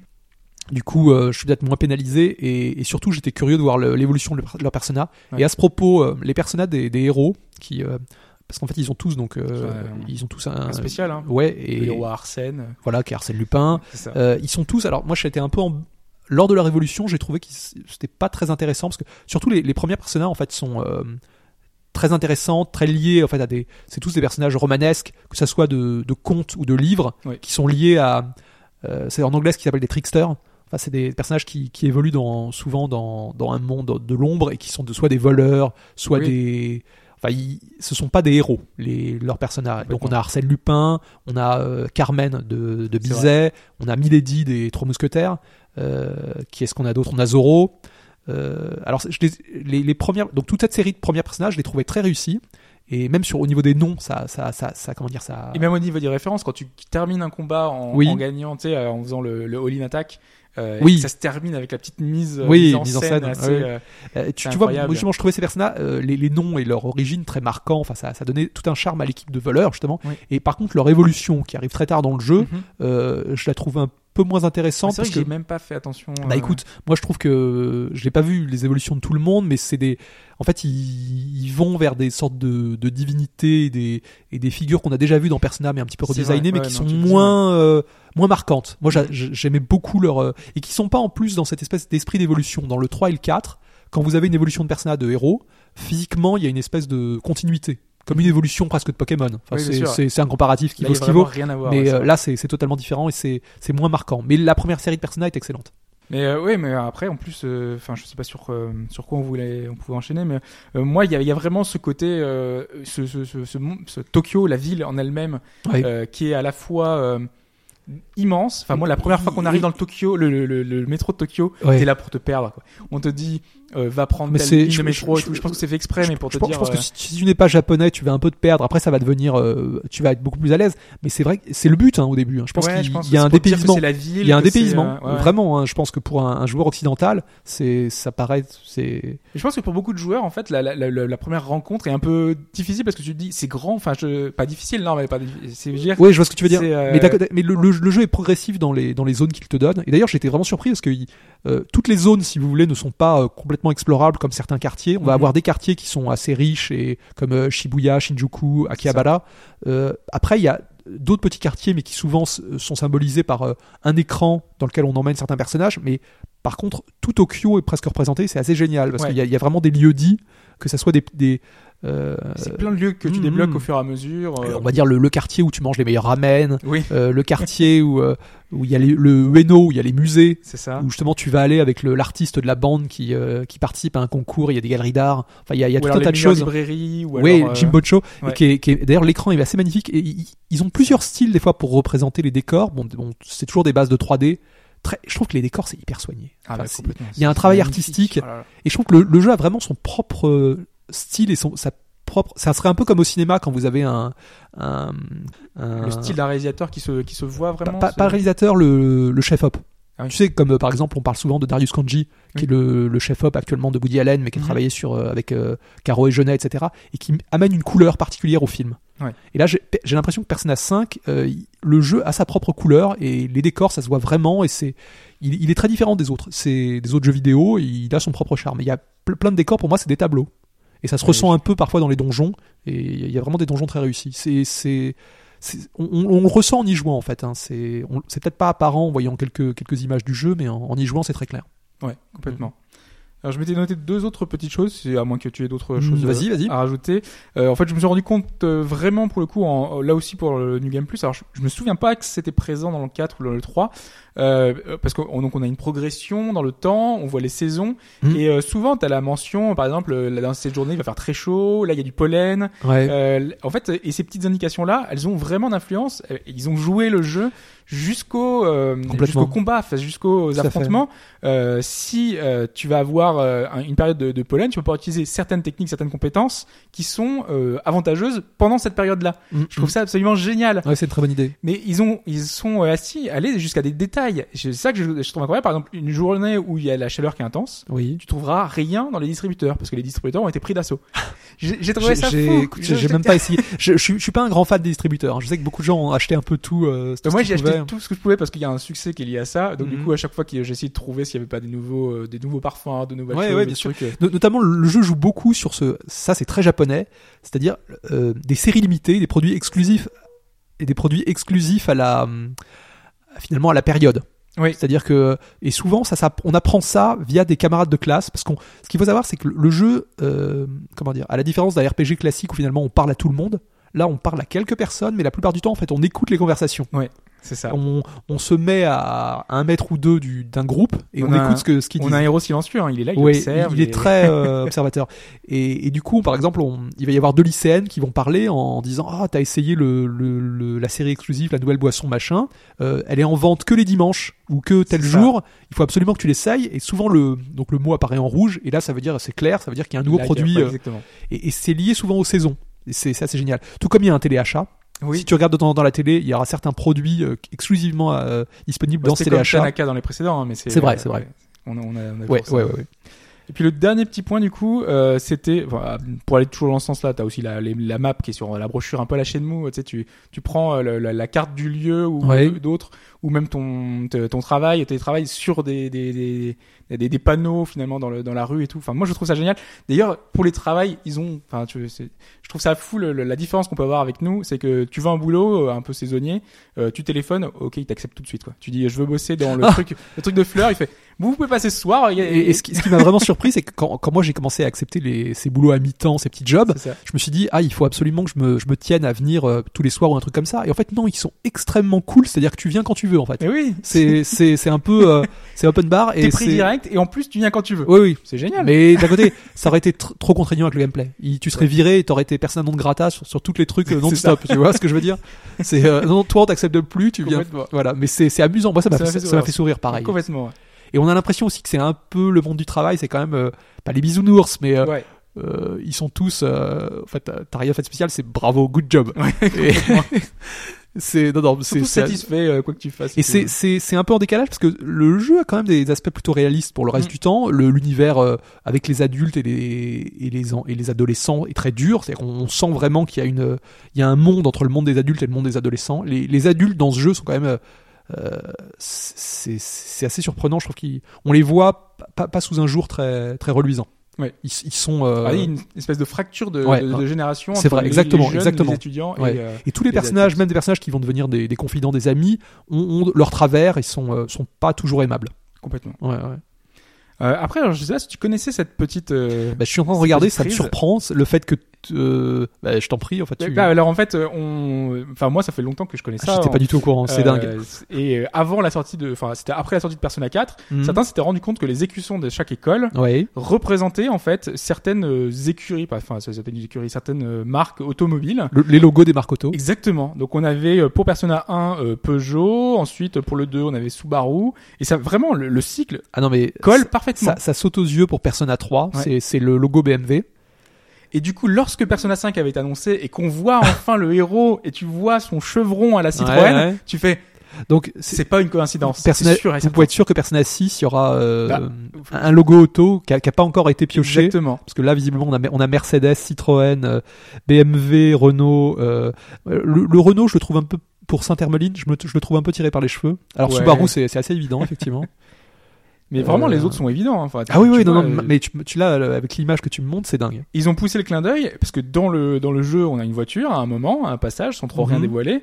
Et euh, cette voiture, c'est une Citroën. C'est une une Citroën, euh, la- la voiture de Louis Gros de la Brocante, hein, pour ceux qui voient. hein.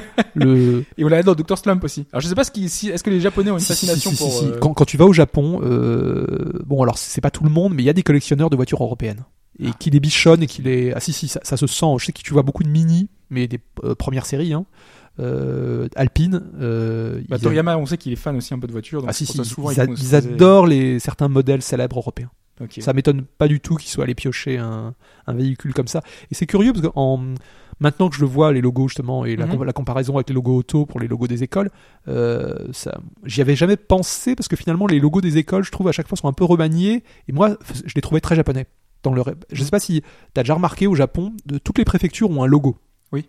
Et les logos des préfectures, alors, euh, c'est des choses qu'on verrait jamais en France parce que euh, bon, j'ai peut-être un esprit déformé, mais moi, les logos des, des préfectures de tout le Japon, je trouve que c'est des logos qui font un peu high-tech et SF. On dirait presque l'écusson d'un d'un empire du mal dans je ne sais quelle série euh, Ah, extraterrestre. Ouais. Regarde-les, il y en a certains, mais c'est. On, on dirait des, des logos qu'on a vus dans un jeu vidéo, dans un RPG ou même dans un. C'est- très très curieux. Et j'ai l'impression qu'ils ont aucun problème avec ça au Japon, alors qu'en France, ça passerait pas. On dirait, euh, euh, on veut pas ce logo pour tel département, pour telle collectivité, c'est trop fantasque. Ah oui. On veut quelque chose de plus terre à terre, une fleur ou un personnage. Oui, bah, c'est Eux, eux c'est des, formes. euh, Ouais, non, mais tu, regarderas. Je sais que moi j'ai un. Je crois que tu peux trouver facilement euh, euh, l'intégrale des logos des départements du ça, Japon. On peut trouver toutes les mascottes et tout, donc déjà, ouais, je ouais. pense qu'on peut Et, la chose, et hein. ces logos japonais, et d'ailleurs, il me faisait penser au logo des écoles, qui avait des côtés un peu, euh, Mm. un peu étonnants. Surtout l'école du 4, qui est, qui est assez spéciale. Ouais. Je, je pensais pas à Mercedes. Voilà. Bah, donc le clin d'œil y est. Enfin, Mm. le clin d'œil y est plus que ça. Mais d'ailleurs, il y a vraiment beaucoup de références aussi à la France, enfin à beaucoup de choses, euh, à la littérature, au cinéma. Ouais, ouais, c'est vrai. Bah, il y a des parce que comme vous êtes au sein de l'école, régulièrement vous allez avoir des examens. Les profs vont souvent vous poser des questions et ces, ces questions, ça aborde vraiment c'est des sujets euh, euh, de tous les pays. Mm. Et il y a quelques questions françaises justement. C'est ça. Ouais, ouais. Bien. euh, Ah, un, un autre détail, ouais. c'est euh, la l'emblématique Velvet Room Oui. qui dans lequel euh, le héros se retrouve lorsqu'il il dort de temps en temps. Euh, donc c'est c'est souvent mené par Igor. Alors dans, les précédents euh, jeux, c'était euh, c'était un peu plus classique. Là, là c'est sous forme d'une prison. Mhm. Et je trouve qu'il a des.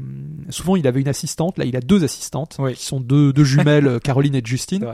Euh, je crois que je- ça vient de hum, Justine. Ça doit, ça doit. C'est sans, Ah, sans doute un clin, un d'œil à- à, à, au Marquis de Sade. Justine et les Ah oui. infortunes de la vertu. Je pense que c'est lié au sadisme. Et euh, Oui, oui. Tu vois ce que je veux dire Maintenant Tu que tu le dis, oui, effectivement. et elles sont euh, elles ont tellement plus de personnalité que les précédentes. elles ont un vrai euh, caractère, hein, ah oui, ouais, oui. ouais, Alors que les, les Elisabeth et Margaret étaient un peu plus effacées.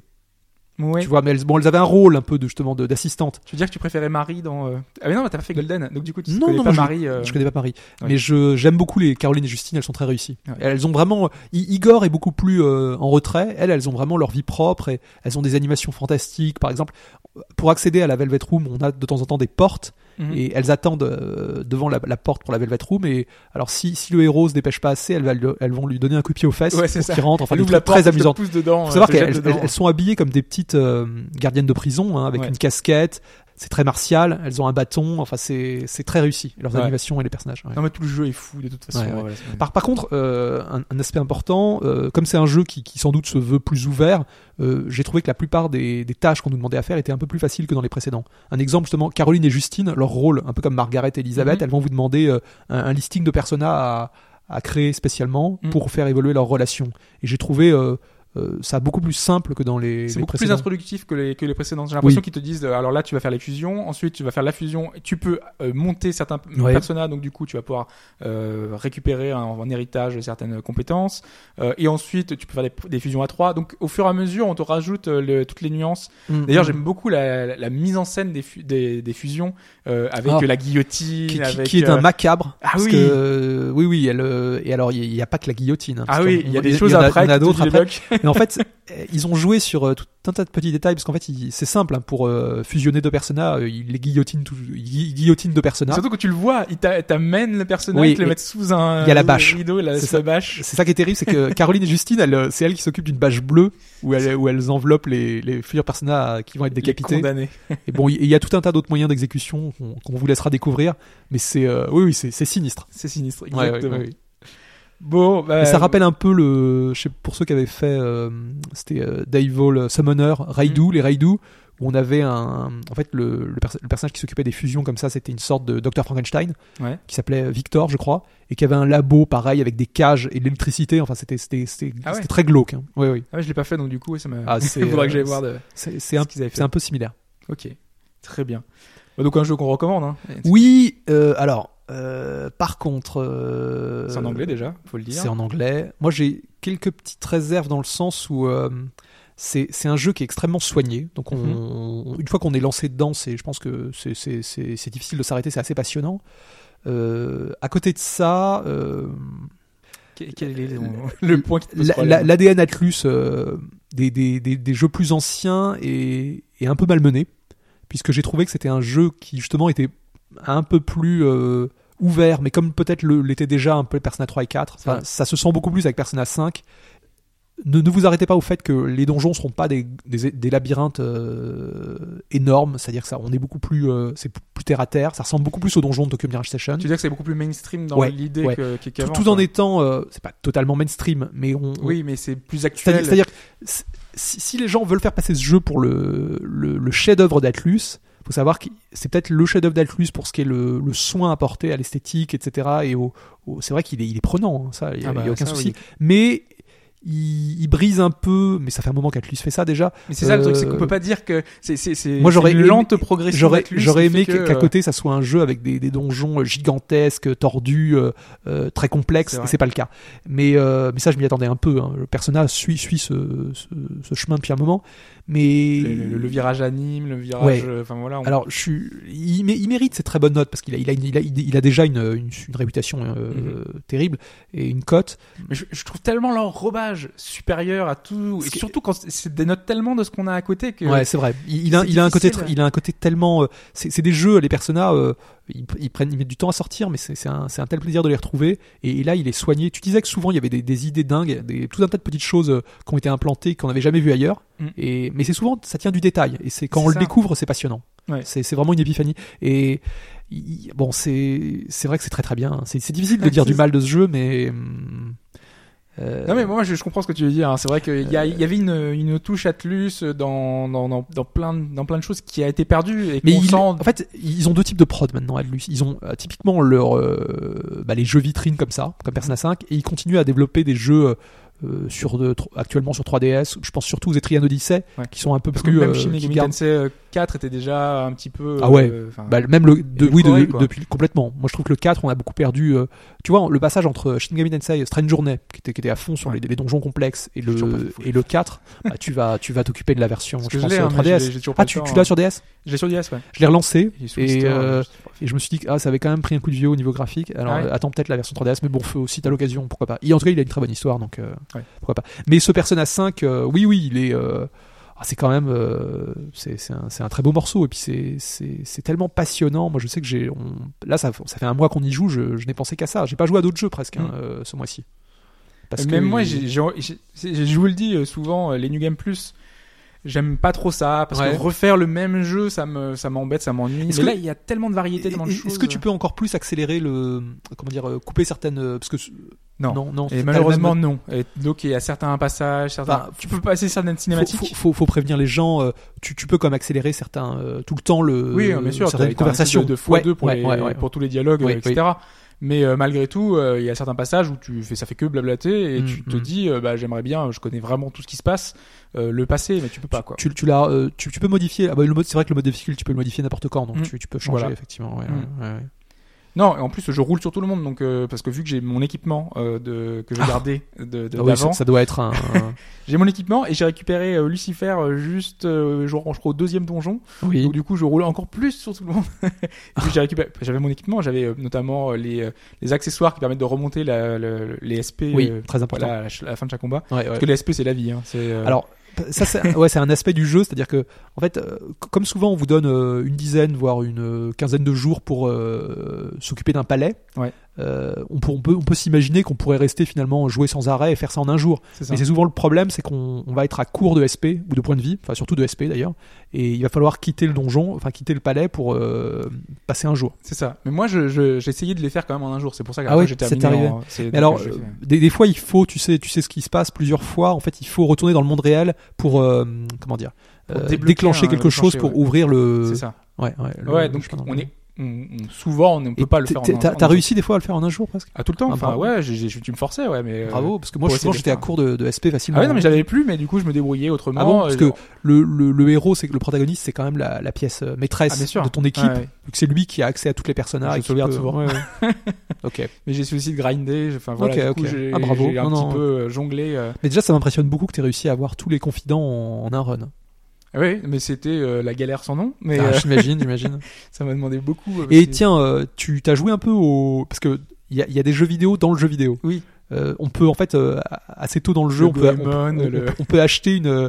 Euh, Visiblement, c'est une Famicom. hein. Ouais, une C'est- Famicom, C'est ouais. une Famicom. On la voit sur le bureau, elle qui est, est d'occasion, hein, parce qu'on l'achète vraiment chez un marchand de euh, de broc, enfin de tu vois un type Comme l'ordinateur qu'on peut réparer, il y a Ouais, plein de petites choses comme ça. Et on peut acheter euh, tout un tas de jeux à travers le, même en allant à Akihabara, en allant dans une boutique de jeux spécialement de rétro gaming. Hein, C'est bien précisé. Visiblement, c'est une patate, on dirait super bah, c'est potato. c'est pas une cacahuète, pas une peanut. Je, Ah, ah, crois que c'est- j'ai l'impression c'est- que c'était une pomme de terre du coup. Ouais, c'est un personnage. j'ai euh, trop fait le, lien tout de suite. Bah euh. oui, oui. Et, et ces jeux, ce qui est amusant, c'est que ce sont des. Bon, c'est des clins d'œil à des vieux jeux. hein. On a Goemon, effectivement. Et il y a même un clin d'œil à, je sais pas si t'as remarqué, à Power Instinct, qui était le jeu de combat d'Atlus. Ah non. Et non. ils appellent ça Power euh, Intuition. Euh, Ouais. Power Instinct. Non, c'était oui, Power- parce que le, le jeu d'origine c'est Power Instinct. Mm. Il faut savoir que c'est un, un jeu de combat euh, période euh, Street Fighter 2. Et ce qui est très important, c'est que dans le jeu, on pouvait affronter une grand-mère qui était extrêmement musclée. En Ah fait, ouais c'était un peu un, comment dire, un équivalent féminin de Tortue Géniale.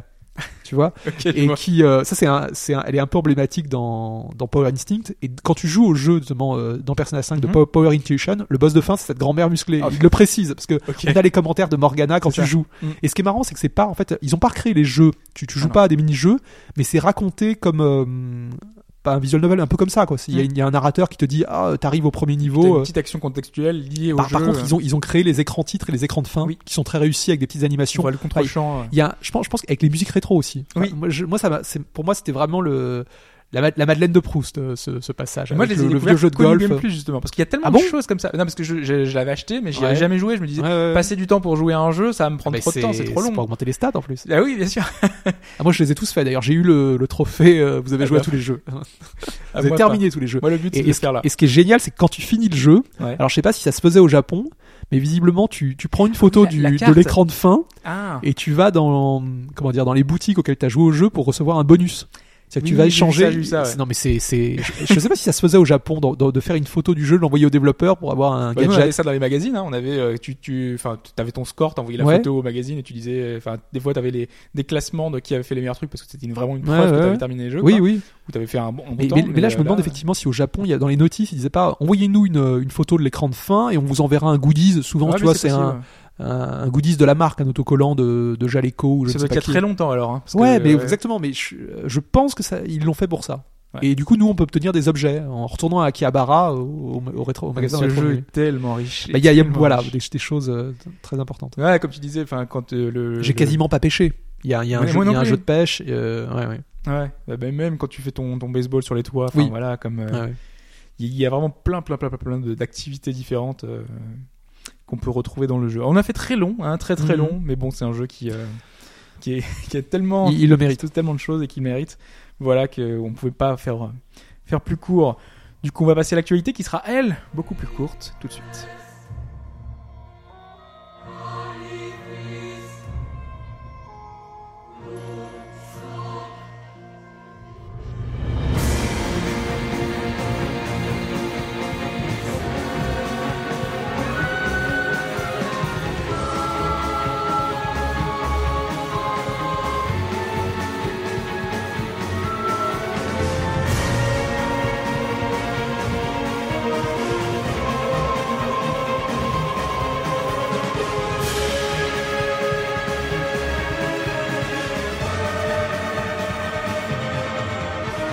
Alors qu'on s'est censé parler de Capcom et donc euh, vous avez entendu un extrait de euh, Dragon's Dogma, voilà, je cherchais le, nom.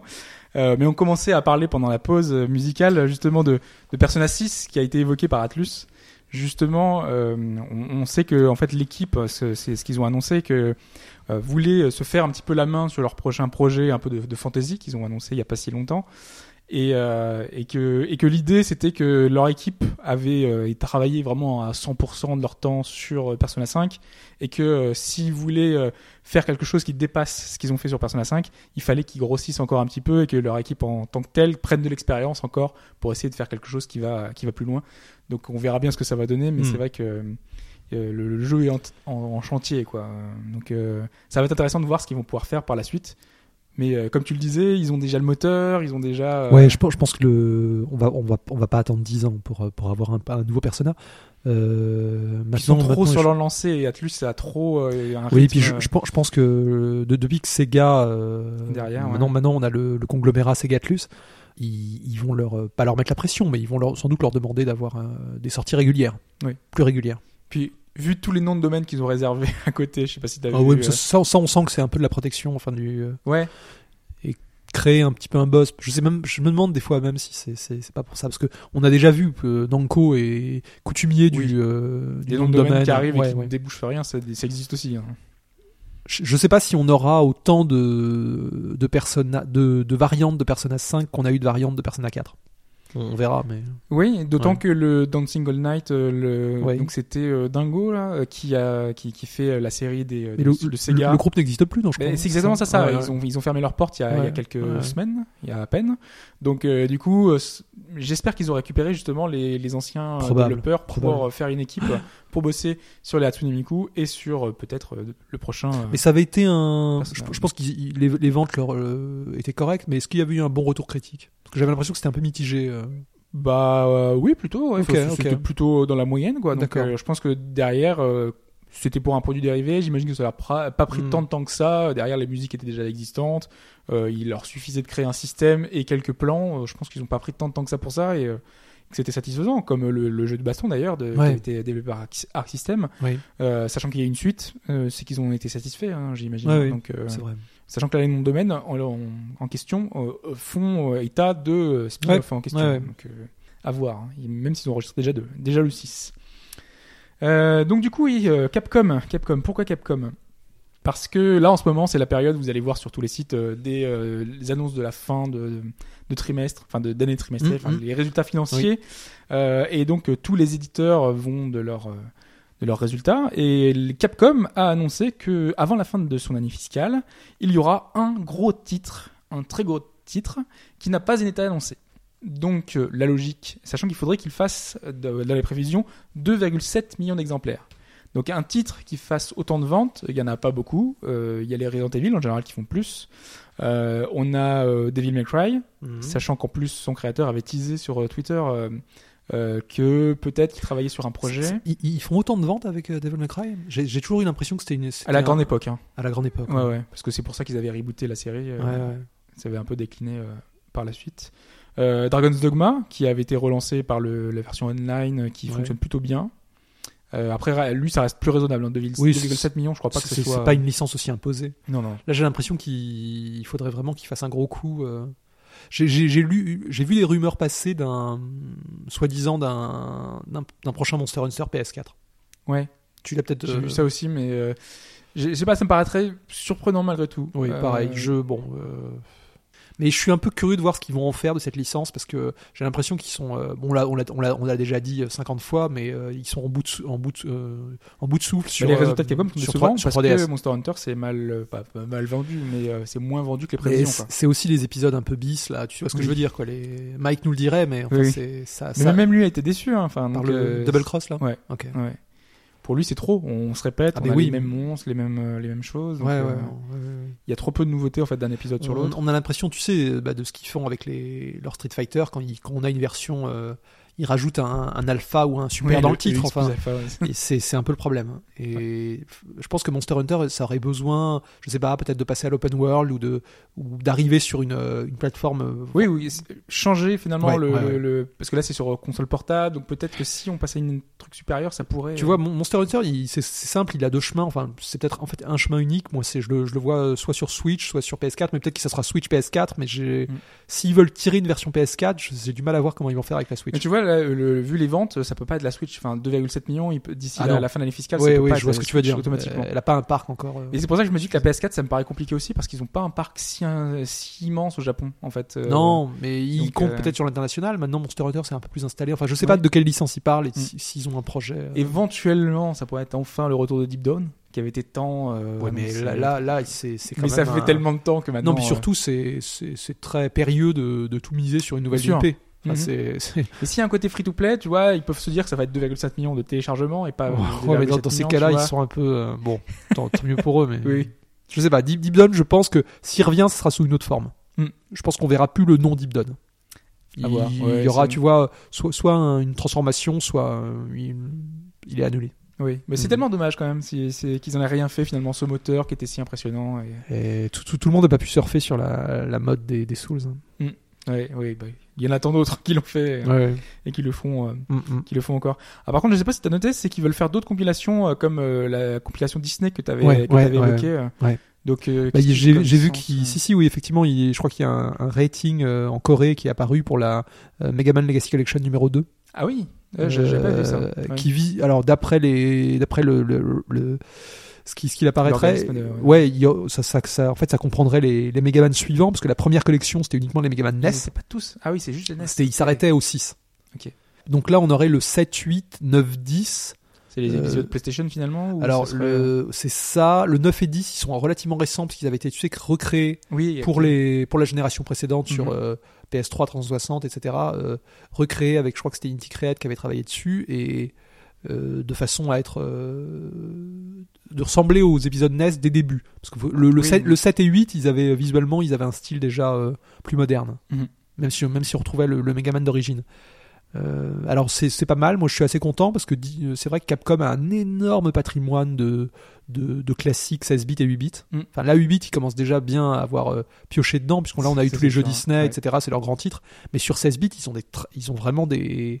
Après il y, a des- il y a pas mal de jeux à licence donc il faudra euh, sans doute voir avec les ayants droit pour sortir. Mais, je- c'est moi, je vrai que là avec la Switch qui on donne, qui donne l'impression que c'est un petit peu le retour des jeux Ah Super non, mais NES. la, euh. la- la Switch, moi je sais que j'ai combien de topics j'ai vu enfin, en disant que c'est une console pour les, les joueurs des années 80-90. Ouais, enfin, c'est non mais euh, complètement. Tu sens qu'on aura à foison Je- de mais, ce mais genre là, de, je, de choses. je- en, la console est sortie depuis deux mois maintenant. Oui. Quand, quand je regarde euh, le- l'eShop, la, la- la majorité des, des jeux, c'est des, des jeux rétro euh, oui. qui, qui nous font extrêmement plaisir. hein. Les, les Wonder Boy, les, même Kamiko, qui est une nouvelle, euh, euh, un nouveau jeu, c'est c'est rétro. Tous les, tous les jeux Neo Geo, enfin, c'est. Elle, euh, bon, Tu sens que ça parle euh, finalement Ah oui. aux, vrais- Oui, aux oui, oui, joueurs oui. de- à l'ancienne. Tout à fait. qui, Moi, je suis ravi, mais est-ce que c'est tout le monde y, va y trouver son compte? Je sais pas. Mais, du coup, enfin, moi, c'est amusant de voir qu'il y a presque un, un- une, Clivage? pas un clivage, mais un truc un peu à deux vitesses où euh, t'as le grand public qui est ravi de voir Mario Kart, euh, Oui. qui est Splatoon, euh, de voir que eux, ils voient quasiment la console que par le Ah, prisme donc- de ces jeux-là. D'accord. Et nous, on voit la console par ces petits titres qui sont Un- sur l'eShop. euh, Un, un peu des deux, mais euh, ouais. c'est vrai qu'ils sont. C'est pas mal pour nous faire tenir avant les. Que, que... Mais je trouve que la console, là, ça y est, après deux mois, j'étais un... le... c'est vrai que le, le lancement, on, est... on pouvait être un peu inquiet parce que, mis à part Zelda, il y avait rien. Mhm. Et, et je trouve que là, j'ai un peu de confiance dans leur euh, sortie euh, des maths. Parce qu'ils arrivent à avoir des sorties régulières sur l'eShop, de fa- C'est vrai. un peu comme les autres. Et c'était vraiment, ça pêchait sur Wii et Wii U. Mm. Euh, Par contre, c'est pas toujours sim- simultané, mais c'est en général, ça tient à quelques. Ouais, ouais, ouais. Il y a pas grand chose. ce- oui, je me rappelle sur Wii U et, et Wii, l'eShop, il y avait des, des semaines vraiment mortes. Ouais. Et là, ils essayent d'avoir un rythme vraiment régulier et, et ça va bien. Enfin, il y a, il y a Mm. des, il y a des titres intéressants toutes les semaines. Euh, ils- J'ai l'impression qu'ils ont un peu corrigé ce, Euh, sur Wii U, c'est une manière de se démarquer quand tu sortais sur les shops de la, de la Wii U, euh, quand Ouais. on avait euh, les titres euh, comme euh, Shovel Knight. Scrum Kitty et autres, ouais, ou Shovel Knight, hein, c'était vraiment la- un moyen de dire c'est du Nintendo. c'est Ouais, mais du, tu vois, euh, ces titres, ils arrivaient malheureusement, il y en avait peut-être un tous les 2-3 mois. oui, bien sûr. Et euh, il y avait des semaines, c'était euh, les, les euh, les, les wagons de shovelware. Et C'est inquiétant. Ouais. Et là, là, même s'ils ont pas mal. Alors, euh, ils arrivent à avoir quelques titres quand même qui sortent du lot. Donc on va voir. Mais en deux mois, je trouve que là, elle a, elle a commencé à se faire. Et puis grâce à Puyo Puyo et Mario Kart, ça y est, Mm. ça commence à être lancé. C'est ça. ça va être intéressant de voir hein, Mm. comment, ça, comment ça va évoluer encore. euh. Mais c'est vrai qu'il y a un soutien des. Oui, puis on sent qu'il y a une. euh, la, la console a un écho très positif, je trouve. Ouais, elle était bien accueillie. ouais. Tu vois, elle Ouais, est. Même il y a une demande. Il y a- il y a vraiment une demande, donc ça c'est pas mal pour eux. Ça. euh, elle pique, elle pique pas du nez. Mm. Et au Japon, elle marche bien. C'est ça Ouais, qui est, qui ouais, est ouais, bien, ouais, j'ai vu- qu'elle est tout- le- tout pour le le temps, reste, euh, Elle est tout le temps autour de 40 000 toutes les semaines. Ouais, ouais. Mm, mm. Et elle fait mieux que la PS4 finalement. Donc du coup, elle a peut-être le moyen de, de convaincre. Elle a peut-être vraiment convaincu les Japonais par son style. Oui, c'est vrai, que la hybride, PS4 avait très vite euh, euh, décroché. pied du nez, ouais. Ouais, Ouais, c'est ça. Et, et là, on a l'impression que c'est depuis le lancement, c'est stable. Mm. Mm, mm. Il faudra voir sur la durée, mais. Et c'est clair que c'est pas Mario Kart qui va euh, et Splatoon qui, je pense qu'avec Splatoon, ça va repartir euh, de plus belle. Je, je pas, t'as t'as pas l'impression de voir sur les réseaux sociaux que les, gens ont l'impression qu'ils découvrent Mario Kart euh, avec cet épisode-là? Euh, Alors que c'est vraiment le même qu'avant. Honnêtement, je peux, je peux pas commenter parce que je, je n'ai pas joué à l'épisode précédent. Je, je suis pas un grand spécialiste. Moi, Mario Kart, j'ai j'ai beaucoup aimé le tout premier, mais Mm. j'ai complètement lâché cette série. Non, mais on a l'impression que le Mario Kart de la Wii U n'a pas existé. Tu vois, c'est un peu comme Ah, ça. il y a plein de gens qui euh, Il y, a, a plein d'excellents titres et il suffit que ce soit la bonne plateforme au bon, au bon moment et les gens le redécouvrent. Enfin, ou Ouais, le bah découvrent, le découvrent même. Bah tant mieux. Ça veut ça veut dire que ça, fait vrai. un titre. euh, ah oui, non, moi je. Mais à ce moment-là, faut qu'ils fassent des ressorties de, de, de jeux Wii U. Ils ont, ils ont euh, vraiment besoin. D'après les échos, en plus, la version a été fignolée. hein. Elle est, elle est Elle a meilleure. été fignolée, il y a tous les DLC, donc du coup quand tu fais euh, le, le- tous les DLC qui étaient supplémentaires, Animal Crossing, tout ça, c'est vraiment c'est c'est cool. Quoi. Enfin, Ouais, forcément, il y, a, il y a un gros avantage et puis pouvoir jouer à 4 en même temps sur le sur la, la tablette et, Et tout. qu- quoi qu'on en dise, le, moi, le, l'écran de la Switch, il me, la, la rien qu'Wonder Boy, que j'ai, Mhm. auquel j'ai joué, mais dans, donc en mode rétro, j'ai été impressionné par le, en fait, le, ce, que- ce que donnent des jeux rétro sur cet écran-là. Ah il, y a, il y a une propreté. Alors j'étais déjà euh, très enthousiaste avec l'écran de la, la Vita, de- euh, donc l'écran Oui. OLED d'origine, mais je trouve que là, euh, je sais pas quel LCD ils ont choisi pour la Switch, mais il est excellent. Ah il est euh, bluffant. Je le, le Wonder Boy, c'est, magnifique sur, c'est vrai que sur l'écran de la bon à console. chaque fois, mais euh, en fait, j'avais été aussi impressionné avec le Zelda et peu importe le titre, je suis. euh, Ah, mais Zelda sur euh, sur la tablette, moi je trouve ça tellement dingue. je, je vois quasiment pas les défauts, quoi. Donc je me dis, c'est fou, c'est fou, quoi. Mm. C'est très coloré. Non, puis même le, tu on en avait parlé, mais il est euh, comme il est un peu upscalé sur, sur Mm. l'écran de télé. Finalement, il est beaucoup plus net et propre sur la Ouais, bah ouais. l'écran de la Switch. Et donc, c'est génial. Ouais. Complètement. À la suite, j'avais noté alors des nouvelles de euh, enfin de, de 13 Sentinelle Rim, Ah, ouais. le, le prochain VanillaWare hein, qui, qui se fait discret. Voilà, on Oui, n'en bah, pas beaucoup parlé. En même temps, c'est c'est presque de l'orfèvrerie hein, quand ils, ils nous designent les, les persos. euh, J'imagine que ça prend Mhm. du temps, forcément. Et en fait, c'est euh, c'est Sega qui a euh, malencontreusement un petit peu dévoilé ça euh, en annonçant les jeux qu'il y aura sur son stand. Donc on aura du Yakuza, forcément, donc Oui. Kiwami et le 6. On aura les deux Sonic, Mania et Forces. Mhm. Et puis donc on aura ce, euh, ce jeu Aegis Rim qui va être euh, qui va être présenté. Enfin, on aura des nouvelles à l'E3.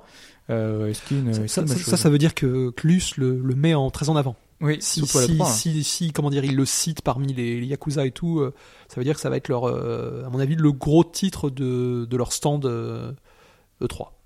Ouais. Si, si Ah. il est, s'il est cité comme ça, tu, tu vois autre chose? Enfin, je, je Bah, parle côté Yakuza- Atlus. Côté Atlus. À côté Atlus, Ouais. oui, oui, bien sûr. Bah si, ils auront peut-être euh, les, les titres 3DS, euh, les, les remakes. euh. De toute façon, ils ont pas été annoncés, donc ils, en même ils temps. sont, ils sont très en retard vis-à-vis de leur euh, développement japonais. euh, dans mon cas pers- personnel, j'attends beaucoup Etrian Odyssey 5. Oui. Et là, je le vois pas arriver, je suis un, p- un peu inquiet. alors alors ils sont tous arrivés jusqu'à maintenant. oui, ils le sont tous, mais mm. beaucoup plus tôt, si tu veux, dans le. C'est-à-dire C'est qu'on n'a jamais attendu un an pour avoir un Etrian Odyssey en anglais. Et- Ouais. Et, là, le, ça va faire un an. Ça va faire un an déjà Ça- En août. Il est sorti en août dernier. Tu vois ce que je veux dire? Ouais, non, complètement. Mais d'un côté, euh, il y a eu Persona 5, ils sont euh, un peu accaparés par les, Ouais, les- les sûr, localisations Sega. une grosse localisation. Bah, ils- là, ils ont fait Valkyria. euh, il va falloir qu'ils embauchent. Hein. il sans doute. Enfin, ils sont. euh, je pense qu'ils sont très accaparés. Donc on verra. Mais moi, j'ai pas l'impression qu'Atlus est, mis à part le, le jeu VanillaWare. Enfin, ils- on verra ce qu'ils ont annoncé. Mais ensuite, j'avais marqué Gundam versus PlayStation 4 ouais. va arriver donc chez nous en Occident, ce qui est étonnant. C'est pas qu'une sortie Asia, c'est vraiment une sortie. euh, Exactement, parce qu'on savait qu'il y avait la version Asia ouais, qui allait ouais, arriver. Donc je trouve ça fou d'annoncer une version européenne. Enfin, bah, fou. écoute, euh, Fou et très bien. Hein. Ouais, tant mieux. Hein. C'est- hein. une série qui est très appréciée. Ça, il a l'air extrêmement beau. Mm. Hein, la modélisation des robots est. Bon, moi, c'est marrant ce titre. Ça me fait penser. Je sais pas si au Japon il sort aussi en arcade.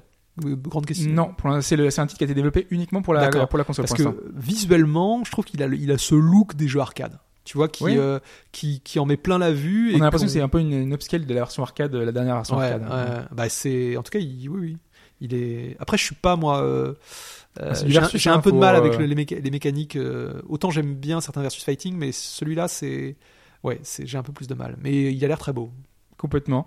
Donc ce sera le 6 juillet au Japon et Mhm. donc nous chez nous ce sera en automne. Donc Ouais. ça a été annoncé. euh, Enfin, De cette façon. j'ai envie de dire pour ce type de jeu je- si vraiment vous vous pouvez pas tenir euh, Ouais, moi, moi je me dis la version asiatique, je sais pas quand est-ce qu'elle va arriver, mais si bah, elle arrive sou- souvent elles arrivent très tôt hein. Ouais, ouais, c'est pour ça. Ouais. Mais si elle arrive en parallèle, ça va être sans doute la version Asia. euh, Mm.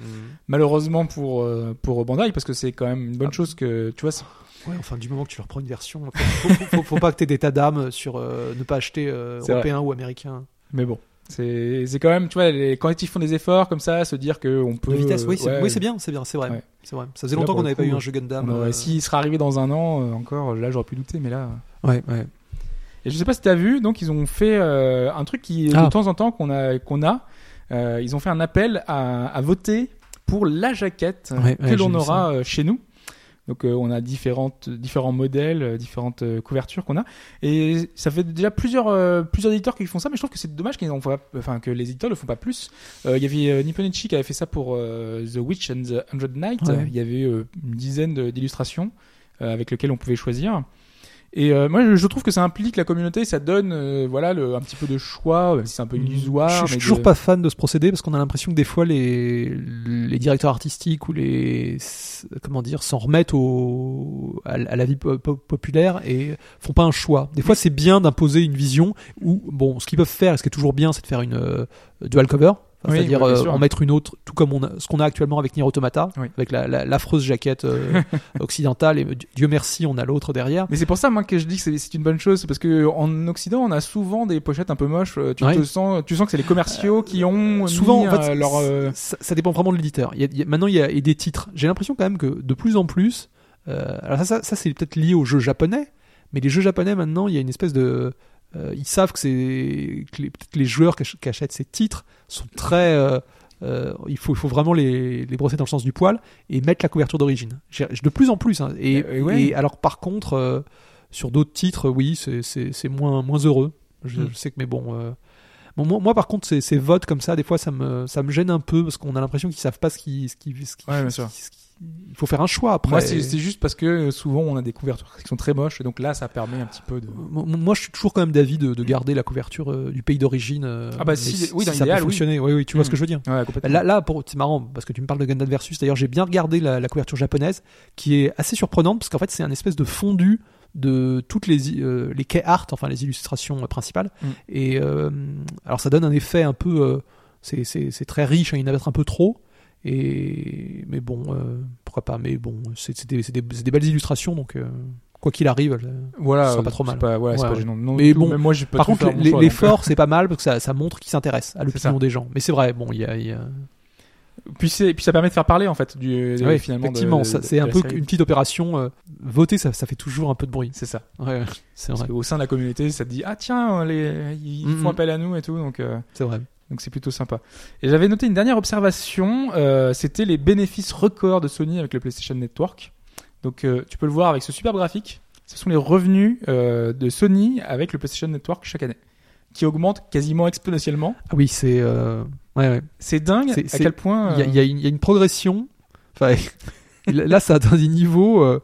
Euh, ils ont au moins. C'est x10, x15 au moins le, le. Comment dire, le total du début. Parce que parce que tu vois, t'as as, d'autres graphiques qui montrent les, les ventes sur le PSN avec les soldes, tout ça, qui Ouais, est ouais. un petit peu en baisse, avec une petite érosion et tout. Et là, tu vois que les, les gens. euh, Est-ce que c'est pas lié aussi à- au fait que maintenant euh, tous les titres soient sur le PS Enfin, tu vois ce que je veux dire ils- bah, le- il y a le, le, le dématérialisé qui s'impose, donc du coup, J'ai l'impression que euh, dans l'esprit de beaucoup de gens maintenant, ils, ça leur pose plus aucun problème d'acheter un blockbuster en, en démat et tu vois ce que je veux dire. Alors Mm. qu'il y a une époque, c'était vraiment uniquement euh, réservé aux, aux petits indés. Il y en avait, en pas autant. Mais c'est vrai que je regarde, moi, c'est un détail, mais le, les sorties, tu sais, le, le PSN blog, Ouais. toutes les semaines montrent les jeux qui vont sortir, par exemple le mardi ou le mercredi, que ce soit en Europe.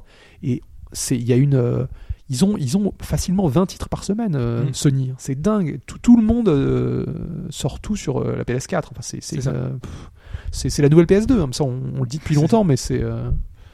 Et, et les interviews, elles sont super intéressantes à chaque fois sur PlayStation Blog. Je trouve, Ouais, ils arrivent à trouver. euh, Ce, qui est, ce qui est chouette, c'est qu'en plus, ils- souvent, c'est les, les créateurs qui rédigent Oui. les papiers. Et on va avoir par exemple des papiers Yoko Taro, de, etc. Enfin, euh, oui, donc c'est pas mal.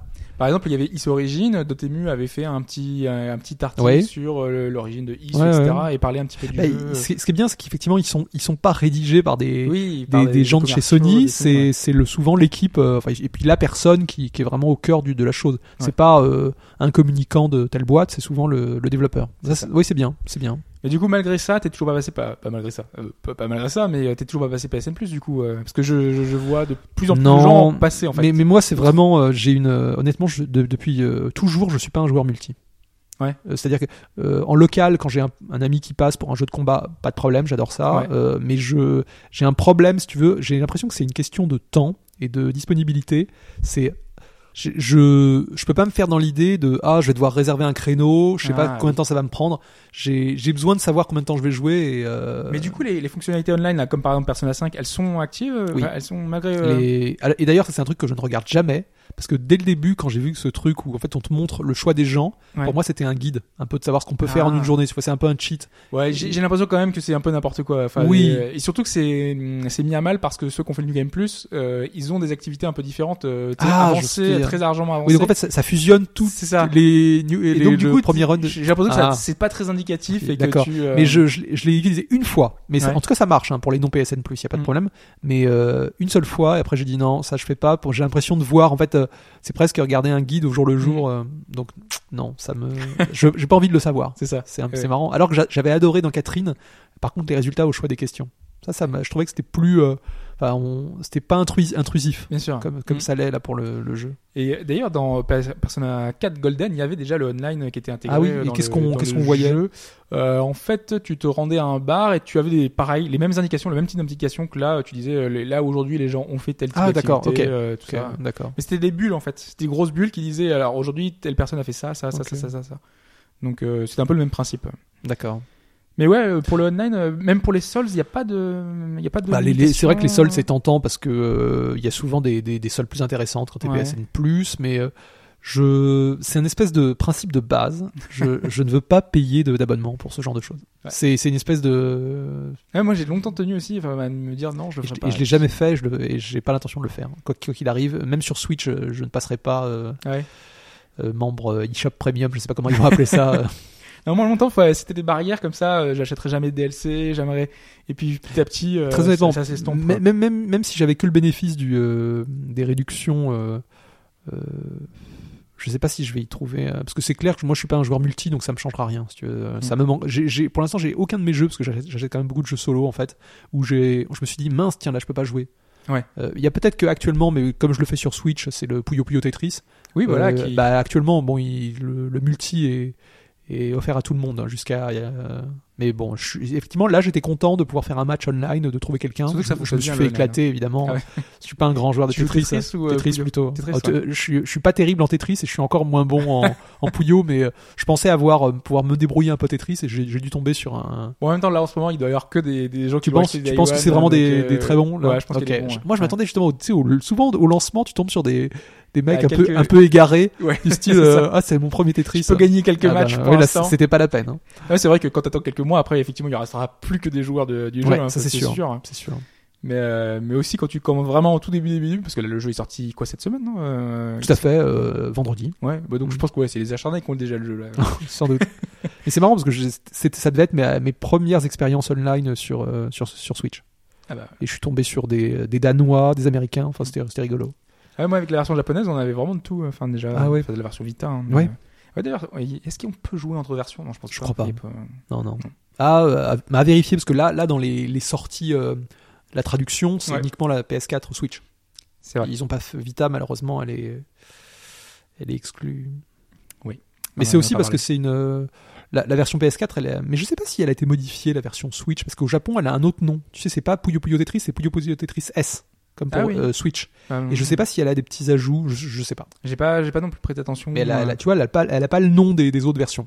Mais la démo, en tout cas, est identique hein, sur le fonctionnement. Y a rien Ouais, de- ouais, ouais, j'imagine, c'est la même euh, interface. Ouais. Ouais. Après, peut-être qu'ils ont rajouté, peut-être, je sais pas, des La, DLC, la jaquette aussi est différente au Japon. C'est, ils ont fait quelque chose Ah d'un ouais peu. Ouais, ouais, ouais.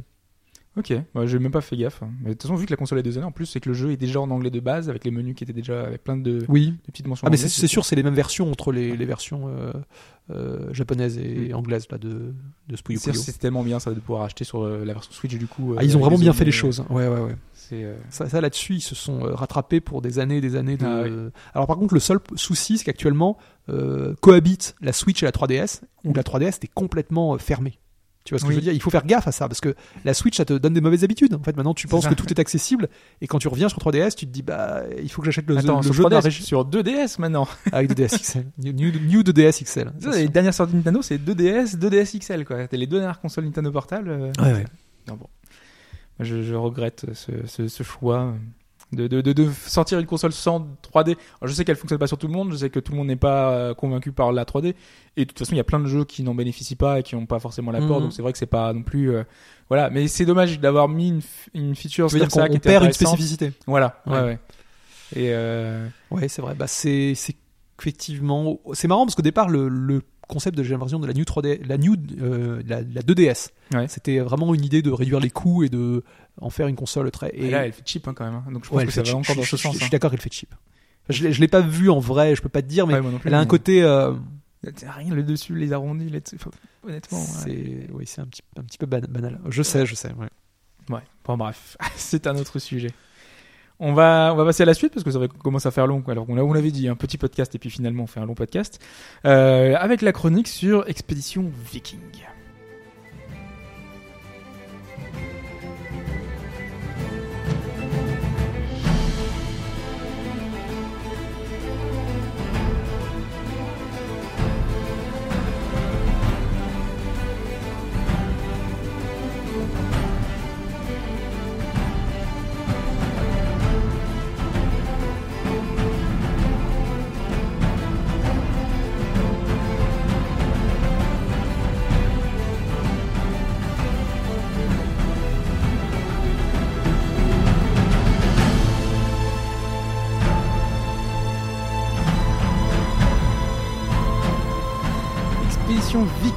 On avait un petit peu abordé le cas avant, donc je te le disais, c'est un RPG danois, euh, donc occidental, qui se passe donc au Danemark, hein, chez les Vikings, dans le, dans le nord.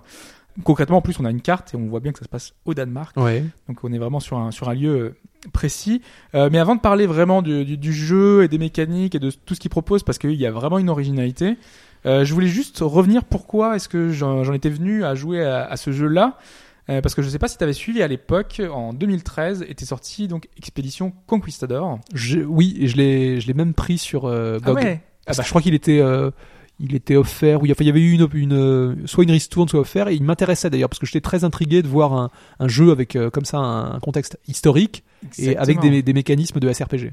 Euh, Voilà, donc c'était un tactical Mhm. RPG qui se Ah, passait dans c'était l'univers de Des hexagones, hein, je crois. Euh, Oui, c'était des Ouais, hexagones, exactement, euh, qui se passait dans la, la période de la colonisation Oui, des Amériques, qui est assez inédite dans donc, le jeu vidéo. Ouais, ouais. Puis moi, bon, ça me rappelait des films comme Ag- Aguirre ou. euh, C'était les cités d'or, quoi. Oui, c'est banné. exactement les cités d'or et avec ses. Oui, oui, c'était très très intéressant. Mais je- moi, je le voyais vraiment d'un côté historique. Celui-là, il m'intriguait. ouais. Exactement. Moi, c'était vraiment pour ce côté historique. Tu, le tu jeu, y as euh, pas mal joué à... Et pas du tout, justement. C'est pour ça. C'est que il me faisait de l'œil. Je l'ai acheté, mais j'ai jamais eu le temps d'en. C'était les mêmes développeurs? C'est les mêmes développeurs. Et alors, tu m'as dit que c'était des, c'était des Danois, des Danois, et donc les Danois initialement s'étaient intéressés aux conquistadors. Exactement. Et là, que- ils ont voulu s'intéresser à leurs coutumes, à leurs, euh, Hmm. leurs ancêtres. Parce Ouais. que ça se passe en 700 et quelques. Donc, du coup, il y a vraiment toute une période des Vikings qui va être intéressante à suivre. Mais entre temps encore, ils avaient fait un autre jeu qui s'appelait Clandestine, qui était un jeu en coop euh, qui se jouait avec un gameplay asynchrone. Ouais. euh, qui était un jeu euh, un peu d'infiltration où il y avait un jeu un joueur qui jouait l'opérateur et l'autre qui jouait un agent sur le terrain. Donc euh, du coup, on avait fait une- la chronique avec Mike et on avait pu y jouer un petit peu à deux en c'est- coop. C'était après Expédition Conquistador. C'était après Expédition C'était il y a quoi il y Conquistador. a, il y a un an ou deux Euh, Oui, ça doit être ça, deux ans. Ah, C'est marrant, je j'ai pas le souvenir de votre. Bah, on en avait parlé, euh, c'était la période, je crois c'était, il y avait eu des attentats et tout. On avait hésité à faire le podcast et euh, c'était en plus un Mais sujet qui pourquoi? était pas Parce que le sujet était sensible ou Non, c'était vraiment parce que le, le- voilà la La- période le climat était pas- propice, ok, euh, pour, ok, euh, ok. pour pour parler, pour rigoler, D'accord, d'accord. voilà. Mais c'est vrai que le jeu parlait de poser des bombes, diffuser des choses, donc c'était encore voilà, ça pouvait un petit peu. Bon, après, je, euh, suppose que les gens qui écoute le podcast ont, ont du recul et on. Après, on a le choix des périodes, c'est vrai, mais bon, Voilà, il faut il faut faire la part des choses. c'est ça. C'est ça, ça me fait penser. Je te coupe rapidement, mais le le fait que des, je crois qu'il y a des, ils aient retiré un des animaux de, de Tekken euh, suite à des protestations. Je crois que c'est le kangourou. Ah oui, Ouais. j'ai vu ça. C'est ce qui paraît dingue parce que dans les années 90, ça aurait gêné personne et là, mais même si moi je serais plutôt tendance à aller du côté des activistes euh, pour le bien-être des animaux, mais ça me, bon, je trouve ça dingue qu'on puisse dans un jeu vidéo faire ses choix, euh, qu'un kang- qu'un kangourou boxeur puisse être euh, Oui. censuré. Mais il venait pas d'une série euh, quelconque particulière, non C'est euh, non, je, je sais pas. je sais pas, je pense qu'il avait été spécialement créé pour Tekken. Ah ouais. Bon. Les, les caméos, c'était Gon, je crois, de le, Oui. le dinosaure du manga, mais euh, je crois que lui, lui et l'ours Kuma, c'est vraiment des, des créations ex nihilo, non, c'est pour Tekken. Il y a toujours eu des personnages un peu bizarres. Le personnage tronc, là, il y a toujours Oui, des- c'était euh, Moku. Je sais plus son nom, mais, euh, Oui, enfin, je- voilà, tout à fait. il y avait il y a toujours des personnages un peu étranges dans Tekken. Donc, Ouais, euh, je me rappelle. ça me, moi, je me suis toujours dit que ça posera pas de soucis. hein. Oui, donc pour en revenir donc euh, aux développeurs de. Voilà, donc Logic Artist, c'est danois. Euh, on fait euh, donc euh, Expédition Conquistador, qui avait une période qui était un peu assez, qui sortait un peu de l'ordinaire. Euh, Celui-ci, donc euh, clandestine, qui euh, qui a proposé un gameplay qui était un peu différent. Donc voilà, moi j'ai toujours trouvé, toujours trouvé du potentiel dans ces dans ces développeurs et euh, c'est pour ça que j'ai suivi avec attention ce qu'ils allaient pouvoir faire. Et donc cette suite spirituelle entre guillemets euh, de de de cette de ces expéditions. Ah, J'imagine il- qu'ils vont décliner oui, ça plus bien tard sûr, hein, bien sûr. dans dans d'autres Et sagas toi- moi, j'ai pas beaucoup joué à Conquistador, mais est-ce que tu trouvais que le euh, tout marchait bien, c'était quand même soigné ou c'était un peu euh, Comme je te disais, moi j'ai juste fait le tout début, j'ai pas eu le temps d'y jouer vraiment en fait. C'est bien pour ça que c'était un peu mon regret et que je voulais faire celui-là parce que je me disais là, ce sera en plus dans l'actu, donc je vais pouvoir prendre mon temps pour essayer de pouvoir y jouer un petit peu, euh, un petit peu longuement. Donc c'était un peu une bonne occasion, voilà, pour Mm, euh, mm, mm. pour me lancer dans celui-ci. Et c'est pour ça que ma chronique sera pas forcément, euh, j'aurai pas forcément des parallèles tout le temps à faire avec le précédent pour me dire est-ce que comment est-ce que ça a évolué, etc. Euh, parce que j'y ai très peu joué. J'ai fait les deux, tro- Oui, donc là, là, tu vas en parler euh, comme d'un d'un jeu neuf, exactement. une série que ça. tu, dé- que tu découvres. Même si de toute façon dans le jeu il y a des différences qui sont assez notables. Euh, déjà rien que le tout début normalement dans euh, euh, Expédition Conquistador, tu commençais par euh, prendre une équipe. Tu sais tu créais une équipe. Oui. Tu choisissais de prendre euh, un lancier, un guerrier. Enfin tu avais plein de, de, de, de classes différentes et tu choisissais vraiment de créer un groupe. Euh, là la première action que tu as à faire dans ce Expédition Viking, c'est de euh, créer ton chef de clan, le Ouais. Ten comme il l'appelle. Ouais.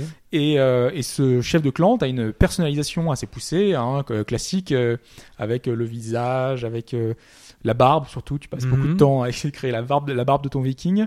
Euh, tu as ensuite une fiche de stats euh, super riche, euh, comme dans beaucoup de RPG, avec euh, des stats principales, donc force, endurance, perception, secondaire, et pas mal de compétences, beaucoup de compétences. Je crois que tu en as bien plus, plus d'une cinquantaine en tout cas. Donc tu prends du temps à essayer de regarder ce qu'elles vont, ce qu'elles, vont faire, quelles vont être euh, celles qui seront les plus intéressantes, sachant que généralement c'est de choisir de se spécialiser dans une arme, donc soit dans un- une épée, un arc, Ouais. euh, et ensuite, ça va être des, des choses un petit peu euh, liées euh, au dialogue. Ça va être par exemple la monter la diplomatie, qui va te permettre d'avoir des dialogues qui vont être nouveaux dans la discussion que tu n'aurais pas eu normalement, pour essayer de de- de- d'avoir des choix de dialogue qui vont comment, convaincre. comment, comment se déroulent les phases, tout ce qui n'est pas du combat? Comment ça se passe? Alors en fait, tu, tu as des, des maps euh, globales, comme dans un RPG classique, comme dans un Ouais. CRPG, où tu te, tu te balades. Euh, c'est des, des espèces de, de grandes maps euh, semi-ouvertes. Et ensuite, d'une zone à une autre, tu peux te balader, aller vers un autre lieu, un clan, euh, un, voyage- un village voisin, un camp, une forêt. Mhm. Euh, en général, c'est les quêtes qui t'amènent vers ces, ces lieux-là. Euh, mais euh, tu as vraiment une, une map Mais globale. La, la structure, finalement, telle que tu le décris, j'ai l'impression que ça, ça se présente plus comme un RPG et les combats, par contre, ça ressemble à du, euh, à du tactical. Enfin, c'est phases de combat tactical, un peu à la Heroes of Might and Magic. mais c'est- tu vois. on n'est pas dans, le- dans un Fire Emblem avec vraiment en fait tout tourne autour de, du chapitre et de la, de la map en question. Là, c'est plutôt non. les, non, non, non. je sais pas, un, équivalent. Bah, il y en a quelques-uns de ces, ces RPG qui utilisent justement ce, ce système pour les phases de combat. D'accord. Non, non, non, bien sûr. C'est euh, là, c'est vraiment une aventure qui se tient en un seul tenant, Ouais. et les combats se déroulent sur des lieux spécifiques euh, Et sur la map. c'est- très libre ou c'est il y a quand même une histoire qui t'est imposée?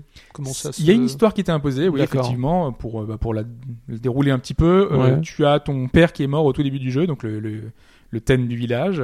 Et euh, en fait, euh, il était un très puissant guerrier, mais Mhm. sauf que il a jamais su imposer euh, et il a jamais su développer son clan. Donc du coup, on a été, enfin notre camp au tout départ est très faible, très très faible, et on organise un grand banquet au tout début du jeu Ouais. pour euh, fêter justement le, le passage vers le Valhalla du, euh, Est-ce qu'il- est-ce qu'il est-ce a son enterrement viking euh, tu Bien sais, sûr, sur, le, sur le bateau sur que le, tu- le dracar euh, Exactement, qu'on qu'on- qu'on enflamme exactement. Voilà, génial, c'est- ça. Voilà. Ah, génial Et, euh, et le tout début du jeu, c'est ça, c'est les autres clans qui se réunissent à ton, à ce festin, à ce banquet, euh, pour un petit peu, voilà, euh, enfin montrer euh, soutien fictif au clan parce que tout de suite tu te rends compte que c'est euh, trahison sur trahison, Ok. euh, tout le monde veut un peu t'assassiner. euh, tu, parles un petit peu aux différents clans et tu te rends compte que ouais ils sont ils te prennent pour quelqu'un qui a été parachuté et qui Ils, est ils veulent dépouiller le clan, et c'est-à-dire Exactement. Donc très rapidement, tu sens que ça va mal tourner et que ça va être une base pour euh, pour aller vraiment plus loin, quoi. C'est Mhm. euh, et toi, ton but, ça va être de redresser la face, euh, enfin le- l'image du, du clan, essayer de le développer pour pouvoir euh, redorer ton blason, Ouais. sachant que tu vas avoir des ennemis très puissants euh, très rapidement, un espèce d'antagoniste, un clan antagoniste qui va euh, que tu vas tu vas avoir vaincre et tu vas avoir plusieurs manières de le faire parce que le jeu est très très très très riche. Euh, on parlait de phase de tactical, tactical. Moi, je pensais que c'était que tout tournerait autour de ça, mais en fait, tu as des phases de gestion. Tu as des phases euh, parce que ton ton village en lui-même, tu vas pouvoir construire des bâtiments. Tu vas pouvoir euh, essayer de, de créer une, une palissade pour renforcer des défenses euh, aux attaques, euh, aux attaques parce qu'il y a des raids dracars qui vont arriver de temps en temps, qui vont piller ton village. Donc du Mhm. coup, tu peux un petit peu renforcer les défenses. Tu vas avoir des fermes, des choses pour développer les compétences. Est-ce qu'il y a un aspect navigation où tu peux. euh, Oui, bien sûr. ouais. Parce que là, je t'ai mis des, des images. Tu vois, tu as une map un petit peu de. C'est en petit, hein. avec le truc. Tu as une map un peu générale de, de- de- du lieu. Et, euh, et en fait, tu vas pouvoir aller visiter les îles en voisi- euh, enfin, vo- euh, voisines. Parce qu'une des premières missions que tu vas avoir, c'est de construire un dracar. Pour pouvoir essayer de de- de déplacer et aller visiter. Euh, je disais que c'était riche parce qu'en fait, le jeu, dès le départ, te dit tu vas avoir plusieurs solutions pour vaincre les clans qui sont autour de toi. C'est soit la diplomatie, donc si tu veux, ça va être convaincre les, les clans à côté que tu es, euh, tu as suffisamment de pouvoir pour pouvoir euh, prétendre à être chef. Ça va être développer le commerce, donc des routes, des routes commerciales avec euh, les, les clans voisins et les, des îles avoisinantes. Ça va être de faire des, hum, des, des visites dans des, tombeaux, dans des tombeaux pour récupérer les trésors qui sont enfouis, donc faire un peu de l'exploration, être un, finalement un, un chef qui, euh, qui n'est jamais dans son chez lui, Mhm. parce qu'il y a une notion de temps qui est très importante. Ça, ça m'a, ça m'a étonné aussi. C'est qu'un peu à l'image de Persona, euh, le jeu est timé. D'accord. Et toutes les activités que tu vas faire, tous les voyages que tu vas faire, tu vois, dans- entre deux, entre deux villes, Tu, tu perds quoi des, des semaines, des mois? Comment ça se tu perds des jours en général, tu vas dire ça Des va être jours. 14 heures, 2 jours, 3 jours. Et quand euh, tu fais l'action, là tu vas marquer 2 jours plus tard, 3 jours plus tard. Tu as un fondu au noir avec marqué le temps que- qui se déroule. Ils ont pas géré le- la vieillesse des personnages aussi Non, ils ont pas géré Non. la voyage. Je crois pas. Ok. Euh, ça va pas marquer plus que ça, parce qu'après j'y verrai à la fin. Pas, je suis pas allé jusqu'au bout du jeu pour certaines raisons. Euh, et euh, mais euh, c'est très important la gestion du temps, vraiment, parce que euh, tu vas avoir un mois pour pouvoir préparer ton expédition. tu, tu- Justement, tu me parlais de fin. euh, tu as une fin en vue, toi Ou c'est vrai Parce que tel que tu me le décris, j'ai du mal à savoir si c'est on est, on est dans un jeu un petit peu à la, à la civilisation avec des. Comment dire Une. Une victoire Euh, diplomatique, une oui, victoire ou euh, euh, enfin. militaire. Une victoire qui est envisageable, ou etc. Là, là, on est plus dans le cadre d'un RPG quand même avec un, une fin mis en place. Là, je peux pas te dire parce que je suis pas arrivé jusqu'à la fin, mais j'ai l'impression, oui, que euh, suivant le, la voie que tu as choisie, si tu veux être vraiment un guerrier, euh, vraiment militaire, tu peux choisir des dracars qui sont parce que les dracars, t'as six voies différentes. Soit tu choisis d'avoir un- une grosse capacité de stockage, donc tu vas pouvoir récupérer toutes les richesses euh, en voy- de voyage. Mhm. Soit tu vas aller très vite, donc tu, tu pourras faire des voyages rapides pour la diplomatie. Soit tu vas avoir des dracars puissants qui intimident l'ennemi.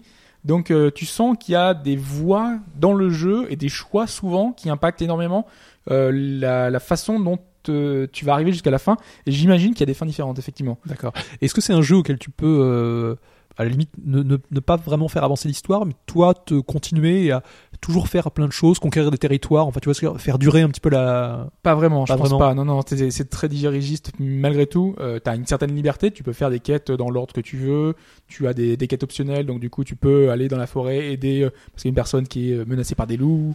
Euh, ou alors, tu as un, un groupe euh, qui est un peu louche, qui s'est installé dans le bois qui est à côté, et tu te dis, il va falloir, il va falloir voir ce qu'ils ont, Ouais. ce qu'ils enfin, ce qu'ils font, pourquoi est-ce qu'ils sont là? Ils sont dans, un, dans ton bois à toi, donc du coup, euh, tu dois euh, essayer de négocier avec eux. Ouais, j'ai une question. Est-ce que, est-ce que leur optique, elle est quand même très réaliste? Il n'y a pas de fantastique du tout? Ah non, il n'y a pas de Ah, c'est bien. Non, non, c'est bien. C'est, c'est, on est vraiment euh, Ah dans oui, un pour le cadre coup, historique un comme cadre était Conquistador. historique, réaliste et qui se veut euh, dans ce sens-là. hein. Ouais, Il y a énormément de détails et de, de, de choses intéressantes euh, liées à ça. Euh, Et ça, ça reprend, je suppose, la, comment dire, le, euh, le contexte historique de l'époque, c'est-à-dire le, les différentes. euh, le, le- le roi de viking de, effe- en place. il y a un roi, euh, il y a a priori, donc j'imagine que c'est vers ça qu'on arrive. Euh, il y a une espèce de, de, de, de fête ou je sais pas quoi euh, tous les ans. Alors j'imagine que c'est à la fin de, de cette année-là euh, quand on va aller voir ce roi-là. Pour euh, lui présenter des tri- des tribus, enfin. J'imagine qu'il Ouais, doit y avoir ouais, quelque ouais. chose comme ça D'accord. pour dire quelle influence on a. Et il y en a un qui veut vraiment saper notre influence totalement. Donc du coup, euh, tu sens qu'il y a. euh, Et on, on, on s'aventure pas vers des, des, des pays comme l'Angleterre ou euh, tu sais parce qu'il y avait il y avait eu des un, un peu de colonisation en Angleterre de- Mhm. par les Vikings je crois que c'est un peu plus tard hein, parce que Bah, si la période c'est 700 Il y a des îles voisines. Alors je sais pas si euh, en allant très loin vers euh, vers l'est. l'Islande euh, aussi était était euh, Ouais, je sais ouais. pas si ok C'est mais c'est possible, c'est possible euh, parce qu'il y a des terres inconnues et on nous dit qu'ils sont très riches en ressources, euh, qui- qu'il faudrait aller voir, mais qui sont très bien défendus. Donc euh, c'est possible que ce soit les Anglais justement qui euh, qui défendent bien. euh. Enfin les Enfin, je sais pas Grande-Bretagne, toi toi t'as as une carte euh, tu, tu, tu vois la hum, l'étend- euh, toute la carte ou non? T'as as des zones justement Non, c'est c'est c'est limité, tu vois, c'est- tu vois juste ça. Mais plus tu vas avancer, plus tu- quand tu vas te déplacer, la carte va se déplacer en même temps que toi. ah d'accord donc tu c'est bien t'es t'es dans Dans le une espèce de brouillard de guerre, tu t'es- pas, t'es- dans le flou un petit peu de savoir. Exactement. C'est- Mais c'est toujours ça. bien ça. J'ai- J'ai toujours un problème avec les jeux vidéo qui te montrent même l'intégralité de la carte Mm. dès le départ, parce que ça, ça tue un petit peu la- la- la- l'aventure. Complètement. Le- Non, mais je suis, je suis assez d'accord. Et donc là, du coup, t'es un peu dans le, dans le flou pour voir un peu ce que ça va donner. Euh, J'avais parlé des, hum, des, des, des dialogues, de la diplomatie, des stats. euh, Enfin, juste avant, je je voulais juste revenir sur la fiche de stats. C'est que si t'es un peu trop perdu, euh, contrairement à certains RPG, ils ils t'ont fait des presets. Donc du coup, tu peux Ah, choisir si tu veux être. C'est pas mal si t'as pas les bon, si- l'âme l'âme d'un créateur. C'est ça, parce que Ouais. vraiment, tu peux y passer une heure à regarder Ouais, ouais, chaque. euh. J'imagine. T'as 50 points de compétences à répartir et tu fais oulala, vers quoi je vais aller. Euh, et donc là, si tu vas être un guerrier, un archer, euh, si tu vas être quelqu'un de diplomate, euh, donc tu as 9 ou 10 presets qui permettent d'aller un peu plus vite. Et C'est Ah, vrai que C'est c'est c'est euh, bien. c'est plutôt sympa ça, effectivement.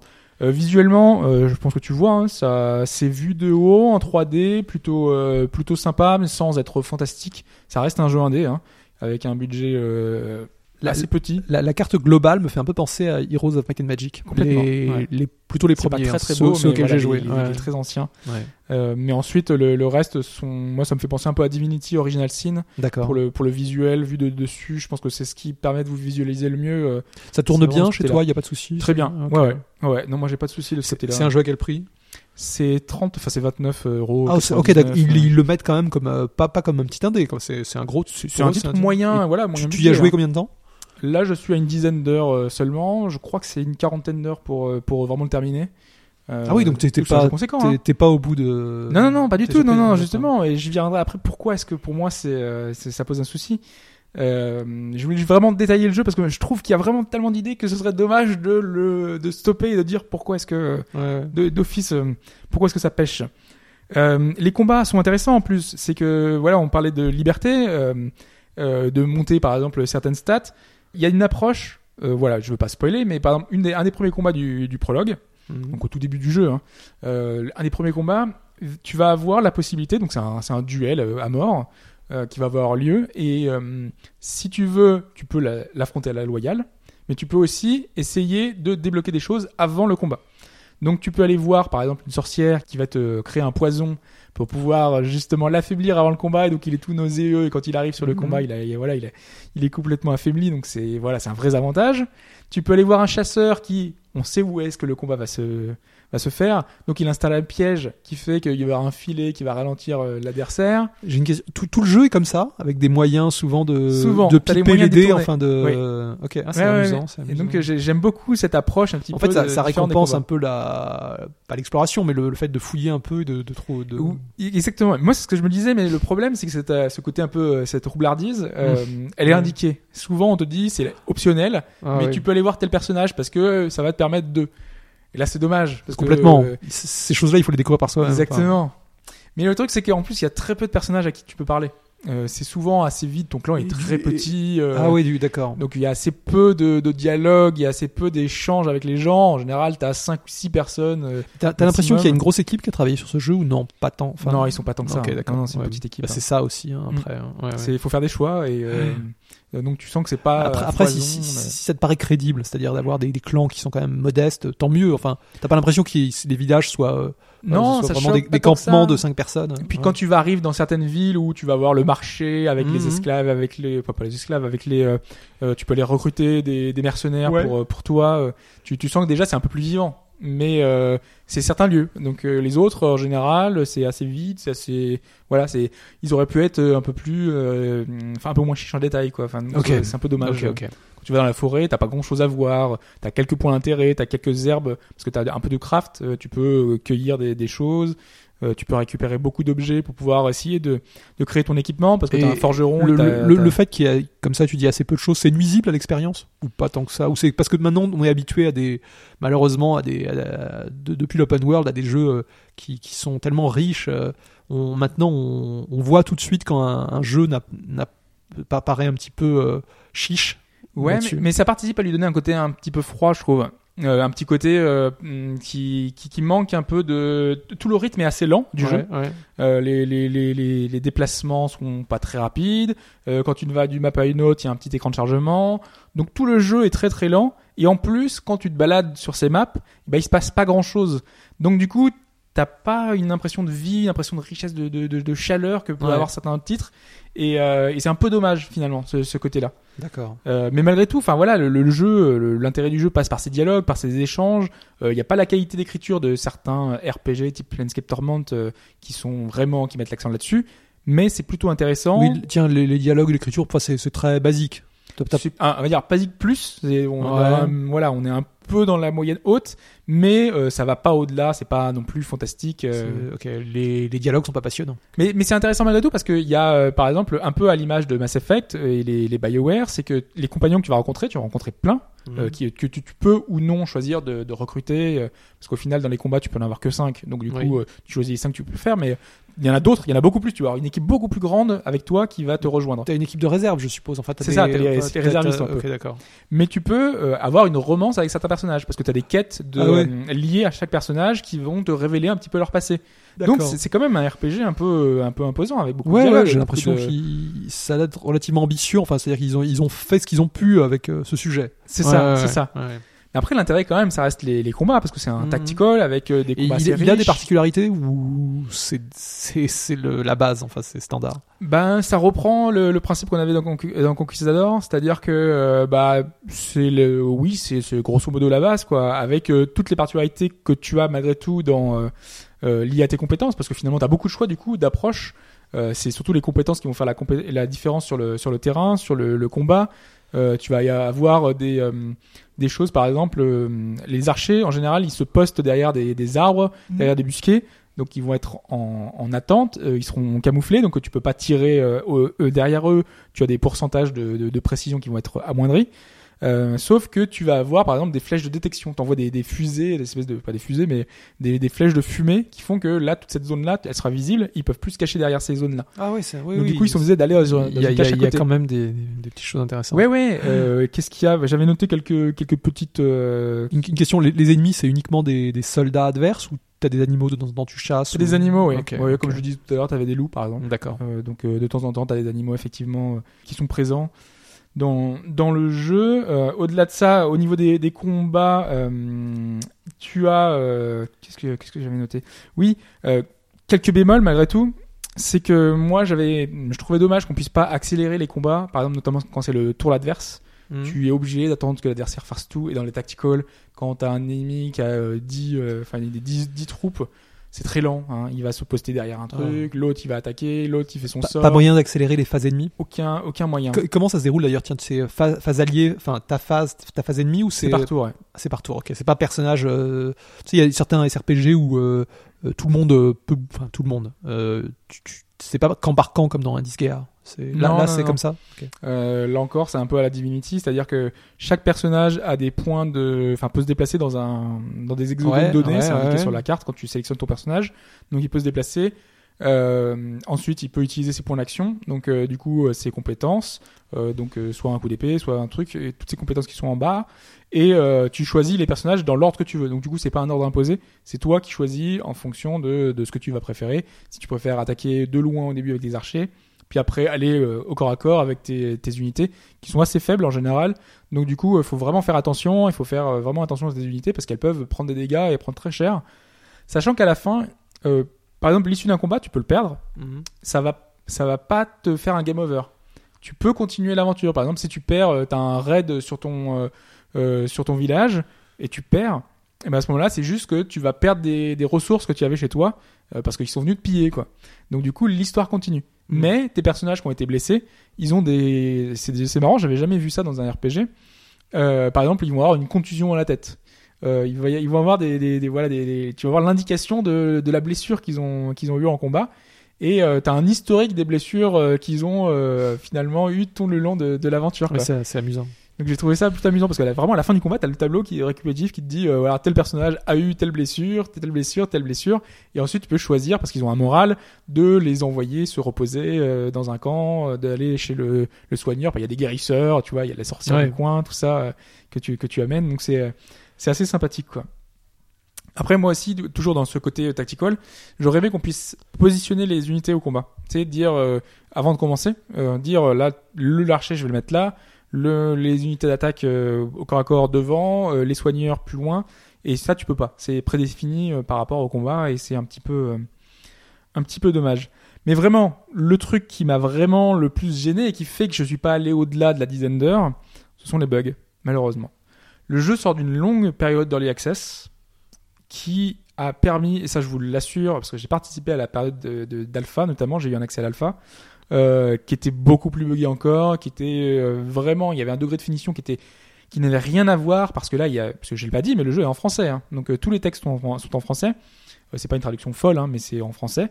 Il y a visuellement il y a eu un gros effort ça il y a eu un gros gap par rapport à, à l'origine. Il y a eu vraiment le- le- la narration l'interface tout a été travaillé mais tu sens que malgré tout le jeu sort euh, dans une période un peu enfin tu vois un peu rushée quoi Euh, j'ai vraiment l'impression que Tu, tu penses qu'il aurait mérité un petit peu plus de temps au four ah, je sais pas, je pense je suis sûr et certain parce que je me disais, j'avais lu pas mal de retours critiques euh, de, de, de gens, de joueurs, que le jeu vraiment, ouais, il avait pas passé suffisamment de temps dans le jeu, enfin, à, à chauffer, à, et, et à le petit plat n'avait pas été mitonné suffisamment longtemps. Ouais. Et, euh, et je m'étais dit non, mais non, bah, j'ai pas rencontré de problème blo- bloquant. Et puis d'un coup, une mission comme ça, euh, je, c'était le tour de l'adversaire, et puis le tour ne se termine pas. Et aucun moyen de faire quoi que ce soit. Je peux pas revenir au menu, je peux rien faire. Je suis obligé de couper complètement à la sauvage le jeu, quoi. Ouais, euh, un- C'est dramatique. c'est c'est vraiment un problème bloquant dans ce genre de, de cas, quoi. Et en plus, j'avais bientôt terminé le combat, donc j'étais un petit peu dégoûté. C'était un, un combat assez intense. Malgré tout, il y a des sauvegardes juste avant, donc une autosave juste avant le combat. Bon, ça se refait, quoi. Mais c'est dommage. Et après, euh, C'est oui, oui, ça, ça tue l'immersion. complètement, Moi, ce genre de choses, ça te sort du jeu, quoi. Tu, euh, dans ces cas-là, soit, soit t'es, t'es, t'es, t'es de bon poil et tu, tu relances, mais des fois, tu peux dire bon, écoute, euh, ça- oui, ça, ça, ça casse un petit peu l'envie. Et là, du coup, moi, je me suis dit, j'arrête. oui, oui, je- ça je coupe l'en- reviendrai plus tard. Ça, coupe l'envie, oui. Et plus tard, je reviens et tout, je, je me dis, tiens, je me reprends au jeu, c'est. Ouais, ouais. En plus, je, je me développe, j'ai enfin eu mon dracar, euh, c'est cool. En plus, j'ai choisi mon bois parce que tu peux choisir ton bois pour faire ton dracar. Tu as choisi euh, d'aller super vite. Je, je me dis, je vais pouvoir gagner du temps. Euh, toujours dans mon idée de gestion parce que moi, j'adore les jeux de gestion et ce côté-là dans le jeu, je, je trouve ça génial. Et, euh, et là, euh, j'arrive, je parle à un personnage. Une fois que j'ai fini de terminer de parler au personnage, bah, le pointeur ne réapparaît jamais. Donc du coup, je peux pas me déplacer. Ah et oui, là, je me dis, on en est à ce point-là, quoi. Ouais, ouais, ouais. C'est, c'est, c'est fou, c'est fou. Je, je, je sais pas s'il y avait eu beaucoup de bugs justement que sur les précédents. T'avais des, des souvenirs dans ce genre pas, Non, j'ai pas souvenir. Non, non, il avait été, euh, il avait une bonne presse, euh, bon retour critique. Euh, Je sais pas, celui-là est plus ambitieux visiblement, donc. euh, il y a de bonnes, il y a des idées, voilà, un petit peu originales, euh, qui font que le jeu, euh, peut-être qu'ils sont un peu trop éparpillés. Et, donc euh, tu, tu, tu, tu conseillerais quand même aux gens de se méfier là. Si, si euh, les... Pour moi, Ouais. là, moi, c'est ce que je vais faire. Je vais attendre. tu sais s'ils sont actifs au niveau des, des patchs, des choses comme ça. Oui, oui, ils sont en train Bon, de, bah, de travailler. euh, ils bien. ont eu beaucoup de retours, etc. Et c'est pour ça que j'ai essayé de, de, de le dire vraiment à la toute fin. C'est parce que pour moi, le jeu est, est vraiment intéressant. C'est vraiment un jeu qui sort, euh, qui, qui, qui change des RPG ordinaires qu'on a euh, très souvent, qui sont un peu génériques, euh, qui reprennent une formule bateau et qu'on voit. Oui, dans un univers qu'on a tous euh, essayé 50 fois. Voilà. Ouais, t'as que je vois. Mais là, en plus, ils sont respectueux de leur univers, ils sont de, leur histoire. euh, dans un univers qu'on n'a pas souvent, des Vikings, Non, non. euh, avec une approche qui est, qui est, qui est prenante, intéressante. Non, puis surtout, euh, quand tu parles de Viking, c'est pas un, un univers viking qu'on voit plus souvent, qui fait appel au, à la mythologie, où on va jouer par exemple des dieux nordiques. Ça, ça, on en voit beaucoup plus. Non, non, non. Là, on est vraiment sur du, euh, Du réel, quoi. Oui, de l'historique. C'est ça, Mhm. c'est ça. Et, et malheureusement, c'est plombé par des problèmes euh, techniques euh, qui, qui font que, bah, malheureusement, euh, moi, je, je je peux pas aller plus loin et je peux pas Euh, en plus, si ça se trouve, c'est encore mieux par la suite. Il se passe des Ouais, retournements de situation, des choses. Sachant qu'il y a plein de, de... Bah, écoute, euh, à, à- choses, à prendre peut-être d'ici quelques temps, enfin, euh, Voilà. de- d'essayer de voir si c'est si c'est corrigé. parce que surtout qu'on est, c'est pas une période où il y a très peu de jeux qui sortent, quoi. Donc euh, c'est vrai que Mm, euh, c'est, c'est un jeu qu'on peut mettre de côté, et le temps de se dire. euh, Ouais. Mais je, mais je trouve que c'est dommage, c'est cruel pour eux qui ont mis tant d'énergie à le sortir, qui. euh, Ah, là, là, on est on est dans une année où ça ça pardonne pas. hein. Exactement. Ton, ton, ton jeu marche ou pas. Enfin, c'est Mais c'était comme Mass Effect, tu vois, tu, tu sens qu'ils auraient dû le polir davantage, essayer de, Ouais. de prendre du temps pour le faire. Je- moi, je, moi, je l'ai pas, j'ai pas du tout essayé. Je suis pas d'ailleurs un, un, un grand fan de Mass Effect. J'ai fait uniquement Mhm. le premier. Et, euh, ça m'a, ça m'a pas donné envie d'y revenir. Mais euh, oui, je peux comprendre qu'il y avait énormément d'attentes. Et bon, c'est, c'est un peu dommage. C'est ça. Mhm. Donc du coup, oui, là aussi, il y a les musiques hein, qui sont vraiment dans, le- dans le- dans l'univers qui sont, euh, qui sont plutôt bonnes, avec des Ouais. musiques, des, des- un peu des rythmes scandinaves. Ah. Mais voilà, enfin, grosso modo, pour moi, c'est une bonne surprise. Beaucoup trop bridé par, euh, par l'aspect technique euh, qui Bah, fait que, bah. Oui, mais d'un côté, ça, c'est des, c'est des choses qui se corrigent. C'est-à-dire que si le jeu ça. était mauvais à la base, on peut pas, on peut pas vraiment y revenir. hein. C'est ça. Ouais, ouais. Et c'est pour ça que vraiment je mets l'accent. Oui, donc euh, potentiellement un, un titre qui sera qui sera bon à jouer si s'il est bug free. Exactement, à mettre sur votre liste d'achat et puis quand les, vous aurez des retours justement euh, de, de, de tous ces patchs qui vont arriver et qui Ouais. arrivent. Hein, déjà, il y a eu des patchs, déjà deux patchs depuis la sortie. Euh, c'est- à envisager effectivement. Par contre, c'est uniquement sur Windows hein, pour l'instant. Ouais. Donc, euh, je sais pas s'il y a des versions Mac Steam, euh, GOG, tu... Bah, le premier était sur GOG aussi. Oui, oui, donc, je pense qu'il arrivera aussi ouais, sur probable. Ouais. C'est vrai qu'ils sont fidèles avec leurs éditeurs Mm. et développeurs. souvent. Voilà, donc c'était Expédition Viking. Euh, pas de débrief, je vous l'ai dit en tout début de podcast, je crois. Euh, par contre, juste une petite euh, mention, hein, parce que je vous l'avais dit, je crois, qu'il y aurait une thématique euh, enregistrée en direct, euh, donc à l'Extra Life Café. Donc ce sera samedi prochain, 20h30. Donc vous n'êtes pas obligé de venir, hein, bien sûr. Hein, ça sera, il y a rien, il y aura aucune interaction particulière. Mais si vous voulez nous écouter euh, en direct enregistré, Pas, pas de consigne de vote. pas- pas- pas de le, de- le lendemain, on vote. c'est vrai.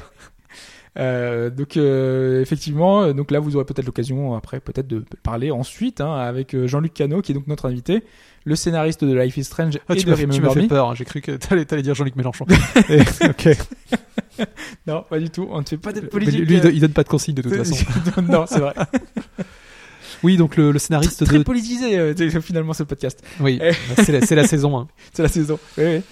Euh, non, mais je disais oui effectivement. Donc ce sera un, un- un- l'occasion de, de parler de ce métier de scénariste, sachant que lui il fait à côté euh, du de la série télé et euh, du, du cinéma un petit peu.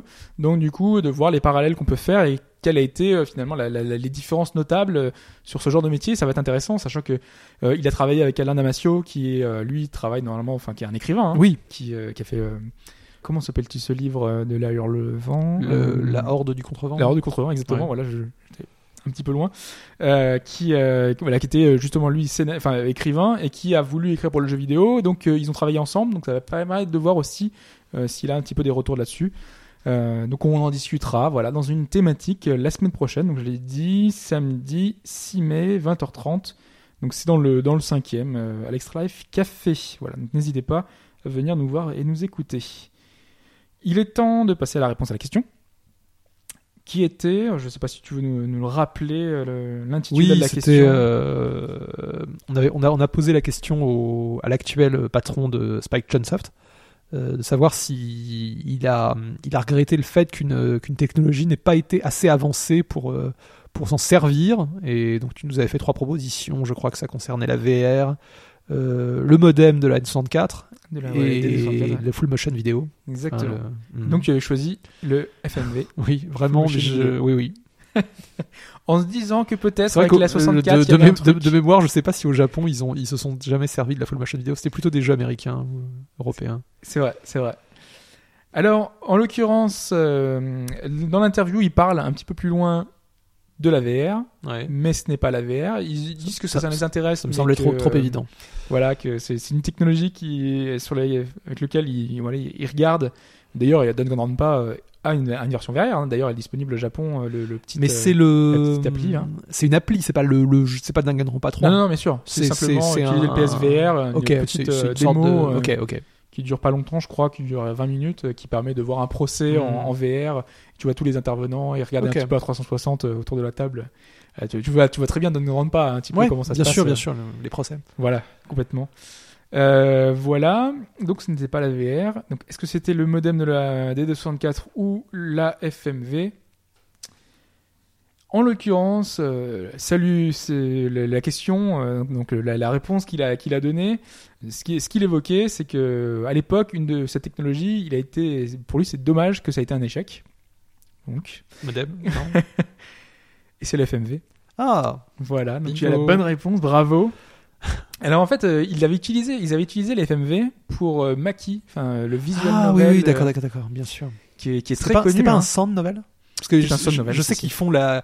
Ça, ça, je suis désolé, mais euh, avec les visuals, les sounds, ils font souvent les... la différence. Alors je sais pas si là, pour le coup, ils font la différence. Il me semble que c'est visual novel pour le coup. euh, c'est pas vraiment. Je crois que ce sera ah, vérifié. le, le visual, enfin la différence, c'est que il y a vraiment une. Pour le sound, il y a une prominence de paragraphe.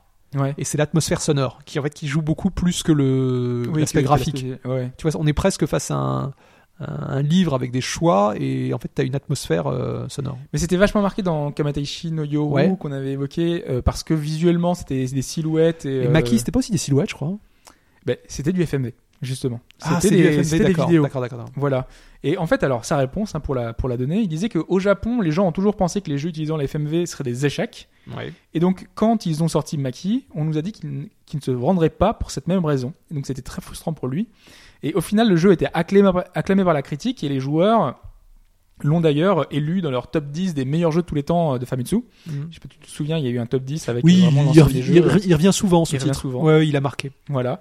Mais il dit que lui, son regret, c'est qu'il y a des tas de mauvais jeux en FMV qui sont sortis avant le sien. Ah, et qui ont fait en fait du tort. C'est ça. Je vois ce que tu veux dire. Et il dit qu'il a l'intime conviction que si quelqu'un avait sorti un bon jeu avant le sien, alors Maki se serait davantage vendu. C'est vrai que pour beaucoup de gens, la FMV, les souvenirs qu'on en a, c'est qu'est-ce que c'est? C'est des, c'est des trucs de seconde zone. Tu vois ce que je veux dire? On, on Mm. dirait des, des mauvais films de la, de la série Z. Enfin, c'est c'est ça la FMV malheureusement. C'est ça, elle est Ouais, sur ouais. Sega CD avec tous les titres Ouais, qu'il y avait. euh, Night Trap, euh, voilà, qui- qui fête ses 20 ans. qui vraiment série B, quoi. Ouais, bah Ouais. oui, avec la version en plus euh, qui est sortie il y a pas si longtemps. Ouais. Donc voilà, et lui, il aimerait beaucoup retourner dans le temps jusque là, et s'il devait changer quelque chose, voilà, s'il y avait une technologie qu'il aurait aimé un petit peu. euh, Mais il y a un autre titre. Enfin, je sais pas si c'est complètement de la FMV, mais le, tu sais, 428 Shibuya. si, là, bien sûr, ouais, c'est ça. c'est de la FMV aussi. c'est la FMV aussi, Et qui a une euh, grosse Bonne répu- réputation bonne aussi. réputation au Japon. Qui arrivera chez nous. C'est cette Yes. année ou la prochaine? Euh, je sais plus. C'est une, en fait, c'est un, remaster PS4, c'est ça? Et euh, vite, d'autres supports, Ouais, je crois. ouais, ouais. Ok. Euh, mais je suis en train de parce qu'ils avaient annoncé deux titres en même temps et je sais plus si c'était 2018. Je crois que c'est 2018. Ouais, il me semble. ouais, C'était pas tout de suite, je crois. Non, non. Ils ont dû annoncer ça au printemps, là, enfin récemment. C'est ça. Ouais, ouais. Non, j'étais très content euh, de d'avoir Oui, ça. je sais, beaucoup de gens l'attendent, l'attendaient, l'attendaient à l'époque, mais ça s'est pas fait. Alors, du coup, mis euh, j'étais allé chercher le top 10 de, de Famitsu en 2010 à l'époque des titres favoris des japonais. Et, euh, et tu peux voir la liste, euh, ça sort de, finalement d'un peu de l'ordinaire hein, parce que c'était FF10 sans- enfin plus ou moins mais euh, Ouais, c'était bien d'époque. Enfin, moi, bon, ça m'étonne pas. Beaucoup, beaucoup de Final Fantasy, du Dragon Quest. euh, bah, tu vois t'as Tactics Ogre, t'as euh, Ocarina of Time qui arrive que dixième, tu vois, alors que dans les top occidentaux il a toujours premier. Oui, oui, mais au Japon, c'est pas le. Mais tu sais, Zelda, même en règle générale, Oui, c'est pas une série. c'est pas un, un blockbuster comme peut l'être Final Fantasy ou Dragon Quest. Mm. Mm. Non non c'est vrai. ouais. Mais ouais, moi j'imaginais qu'il quand même malgré tout il aurait marqué plus joueur. Donc c'est fin- c'est beaucoup de Final Fantasy et Dragon Quest. hein, donc euh, Ouais. les, Ouais. les places sont, sont trustés. euh. Et donc euh, arrive ce, enfin Maki, donc euh, ou Machi, je sais pas comment on prononce. Machi, Machi, oui, Machi, c'est la ville en Oui, bah voilà, Euh, qui, est, qui est cinquième de ce de ce classement. Voilà pour la question euh, Mm. que, que tu as gagné, bravo. Complètement pif. Complètement hasard, mais non mais la, non honnêtement la, la VR ça me semblait euh, c'était euh, tu sais euh, drapeau rouge quoi enfin c'était euh, euh, celui-là euh, non c'était trop évident et puis l'autre euh, modem ça parce que Chunsoft ils, ils ont tellement été impliqués euh, à cette époque euh, je me disais que pourquoi pas il avait un projet fou euh, qui voulait développer online Oui. euh, enfin avec le modem mais que ça s'est pas fait c'est pour ça que j'avais un peu imaginé un truc brodé autour. peut-être peut-être Voilà. Bah, très bien, on a terminé pour ce, pour ce podcast. Ouais. euh, Persona RPGesque. ouais euh, Persona Viking hein. c'est peut-être une, une piste pour le futur Persona 6 honnêtement Ouais. Pe- Persona pour en revenir moi j'aimerais bien euh, depuis Persona 2 j'étais content qu'il fasse euh, un épisode consacré à- au monde adulte puisque Mhm. dans Persona 2 le, la seconde partie Eternal Punishment on jouait des adultes Qui des, personnages spin-off du premier. Et j'aimerais vraiment là qui passe le cap. C'est-à-dire je sais bien qu'il y a une euh, comment dire euh, c'est pratique d'avoir un cadre scolaire mais euh, en, en- en respectant exactement le même euh, la même structure pourquoi pas avoir une vie de boulot Tu vois ce que je veux dire Ça pourrait fonctionner une Moi, je suis d'accord, euh, ouais, parce que moi, je pensais qu'ils auraient beaucoup plus euh, euh, bousculé la formule et qu'ils auraient, qu'ils seraient allés chercher. bah, non, mais, euh, les il- jeunes adultes, tu vois, comme ils avaient un peu fait dans Persona 2, qui sont Oui, un peu oui, plus dans la transition. euh, Ouais, ouais, ouais. Là, c'est vraiment trop calqué sur le, le même principe, en fait. Ouais, je sais pas si un jour ils en sortiront de. C'est. J'ai l'impression que c'est plus euh, pour eux. Euh... La vie scolaire est devenue prédominante. euh, Oui, non, puis surtout, C'est- Ils se reposent un peu là-dessus et ça attire toujours. Il y a un public pour ça, tu vois ce que je veux dire? Et c'est. J'ai l'impression qu'au Japon, il y a, il y a une. euh, Les années scolaires, c'est les plus belles années. C'est le moment où t'avais le, le Oui. comment dire, où il n'y avait pas la regret, pression, euh, etc. Et, euh, et c'est pour ça qu'ils ils reviennent toujours et que ça fait plaisir à tout le monde. Ouais, tu parles de mythologie nordique, ils peuvent, hein, parce qu'on on sait qu'ils ils s'in- ils s'inspirent. Ah, sur le, thème à chaque fois des. Ouais, ouais. C'est vrai. Mais je sais Peut-être- pas, après ce qu'ils peuvent imaginer autour, euh, c'est vrai que ça pourrait être un, un peu Ouais, compliqué. Enfin ça, on vous laisse dans les commentaires euh, nous laisser justement peut-être vos imaginations, Ouais. vos, vos sentiments euh, sur euh, sur le sujet. On se retrouve donc du coup la semaine prochaine pour un prochain podcast. Hein, voilà. Uh-huh. Exceptionnellement, on est sur trois semaines vu qu'on a eu une petite pause entre temps, une petite coupure. Puis voilà, vous pouvez nous retrouver sur les réseaux sociaux. N'hésitez pas à mettre des petites étoiles sur iTunes si les podcasts vous plaisent. Euh, voilà, on se retrouve la semaine prochaine. Merci Sprite d'être passé. Aucun souci. Et puis euh, à bientôt. Bonne semaine, au revoir. Ciao tout le monde.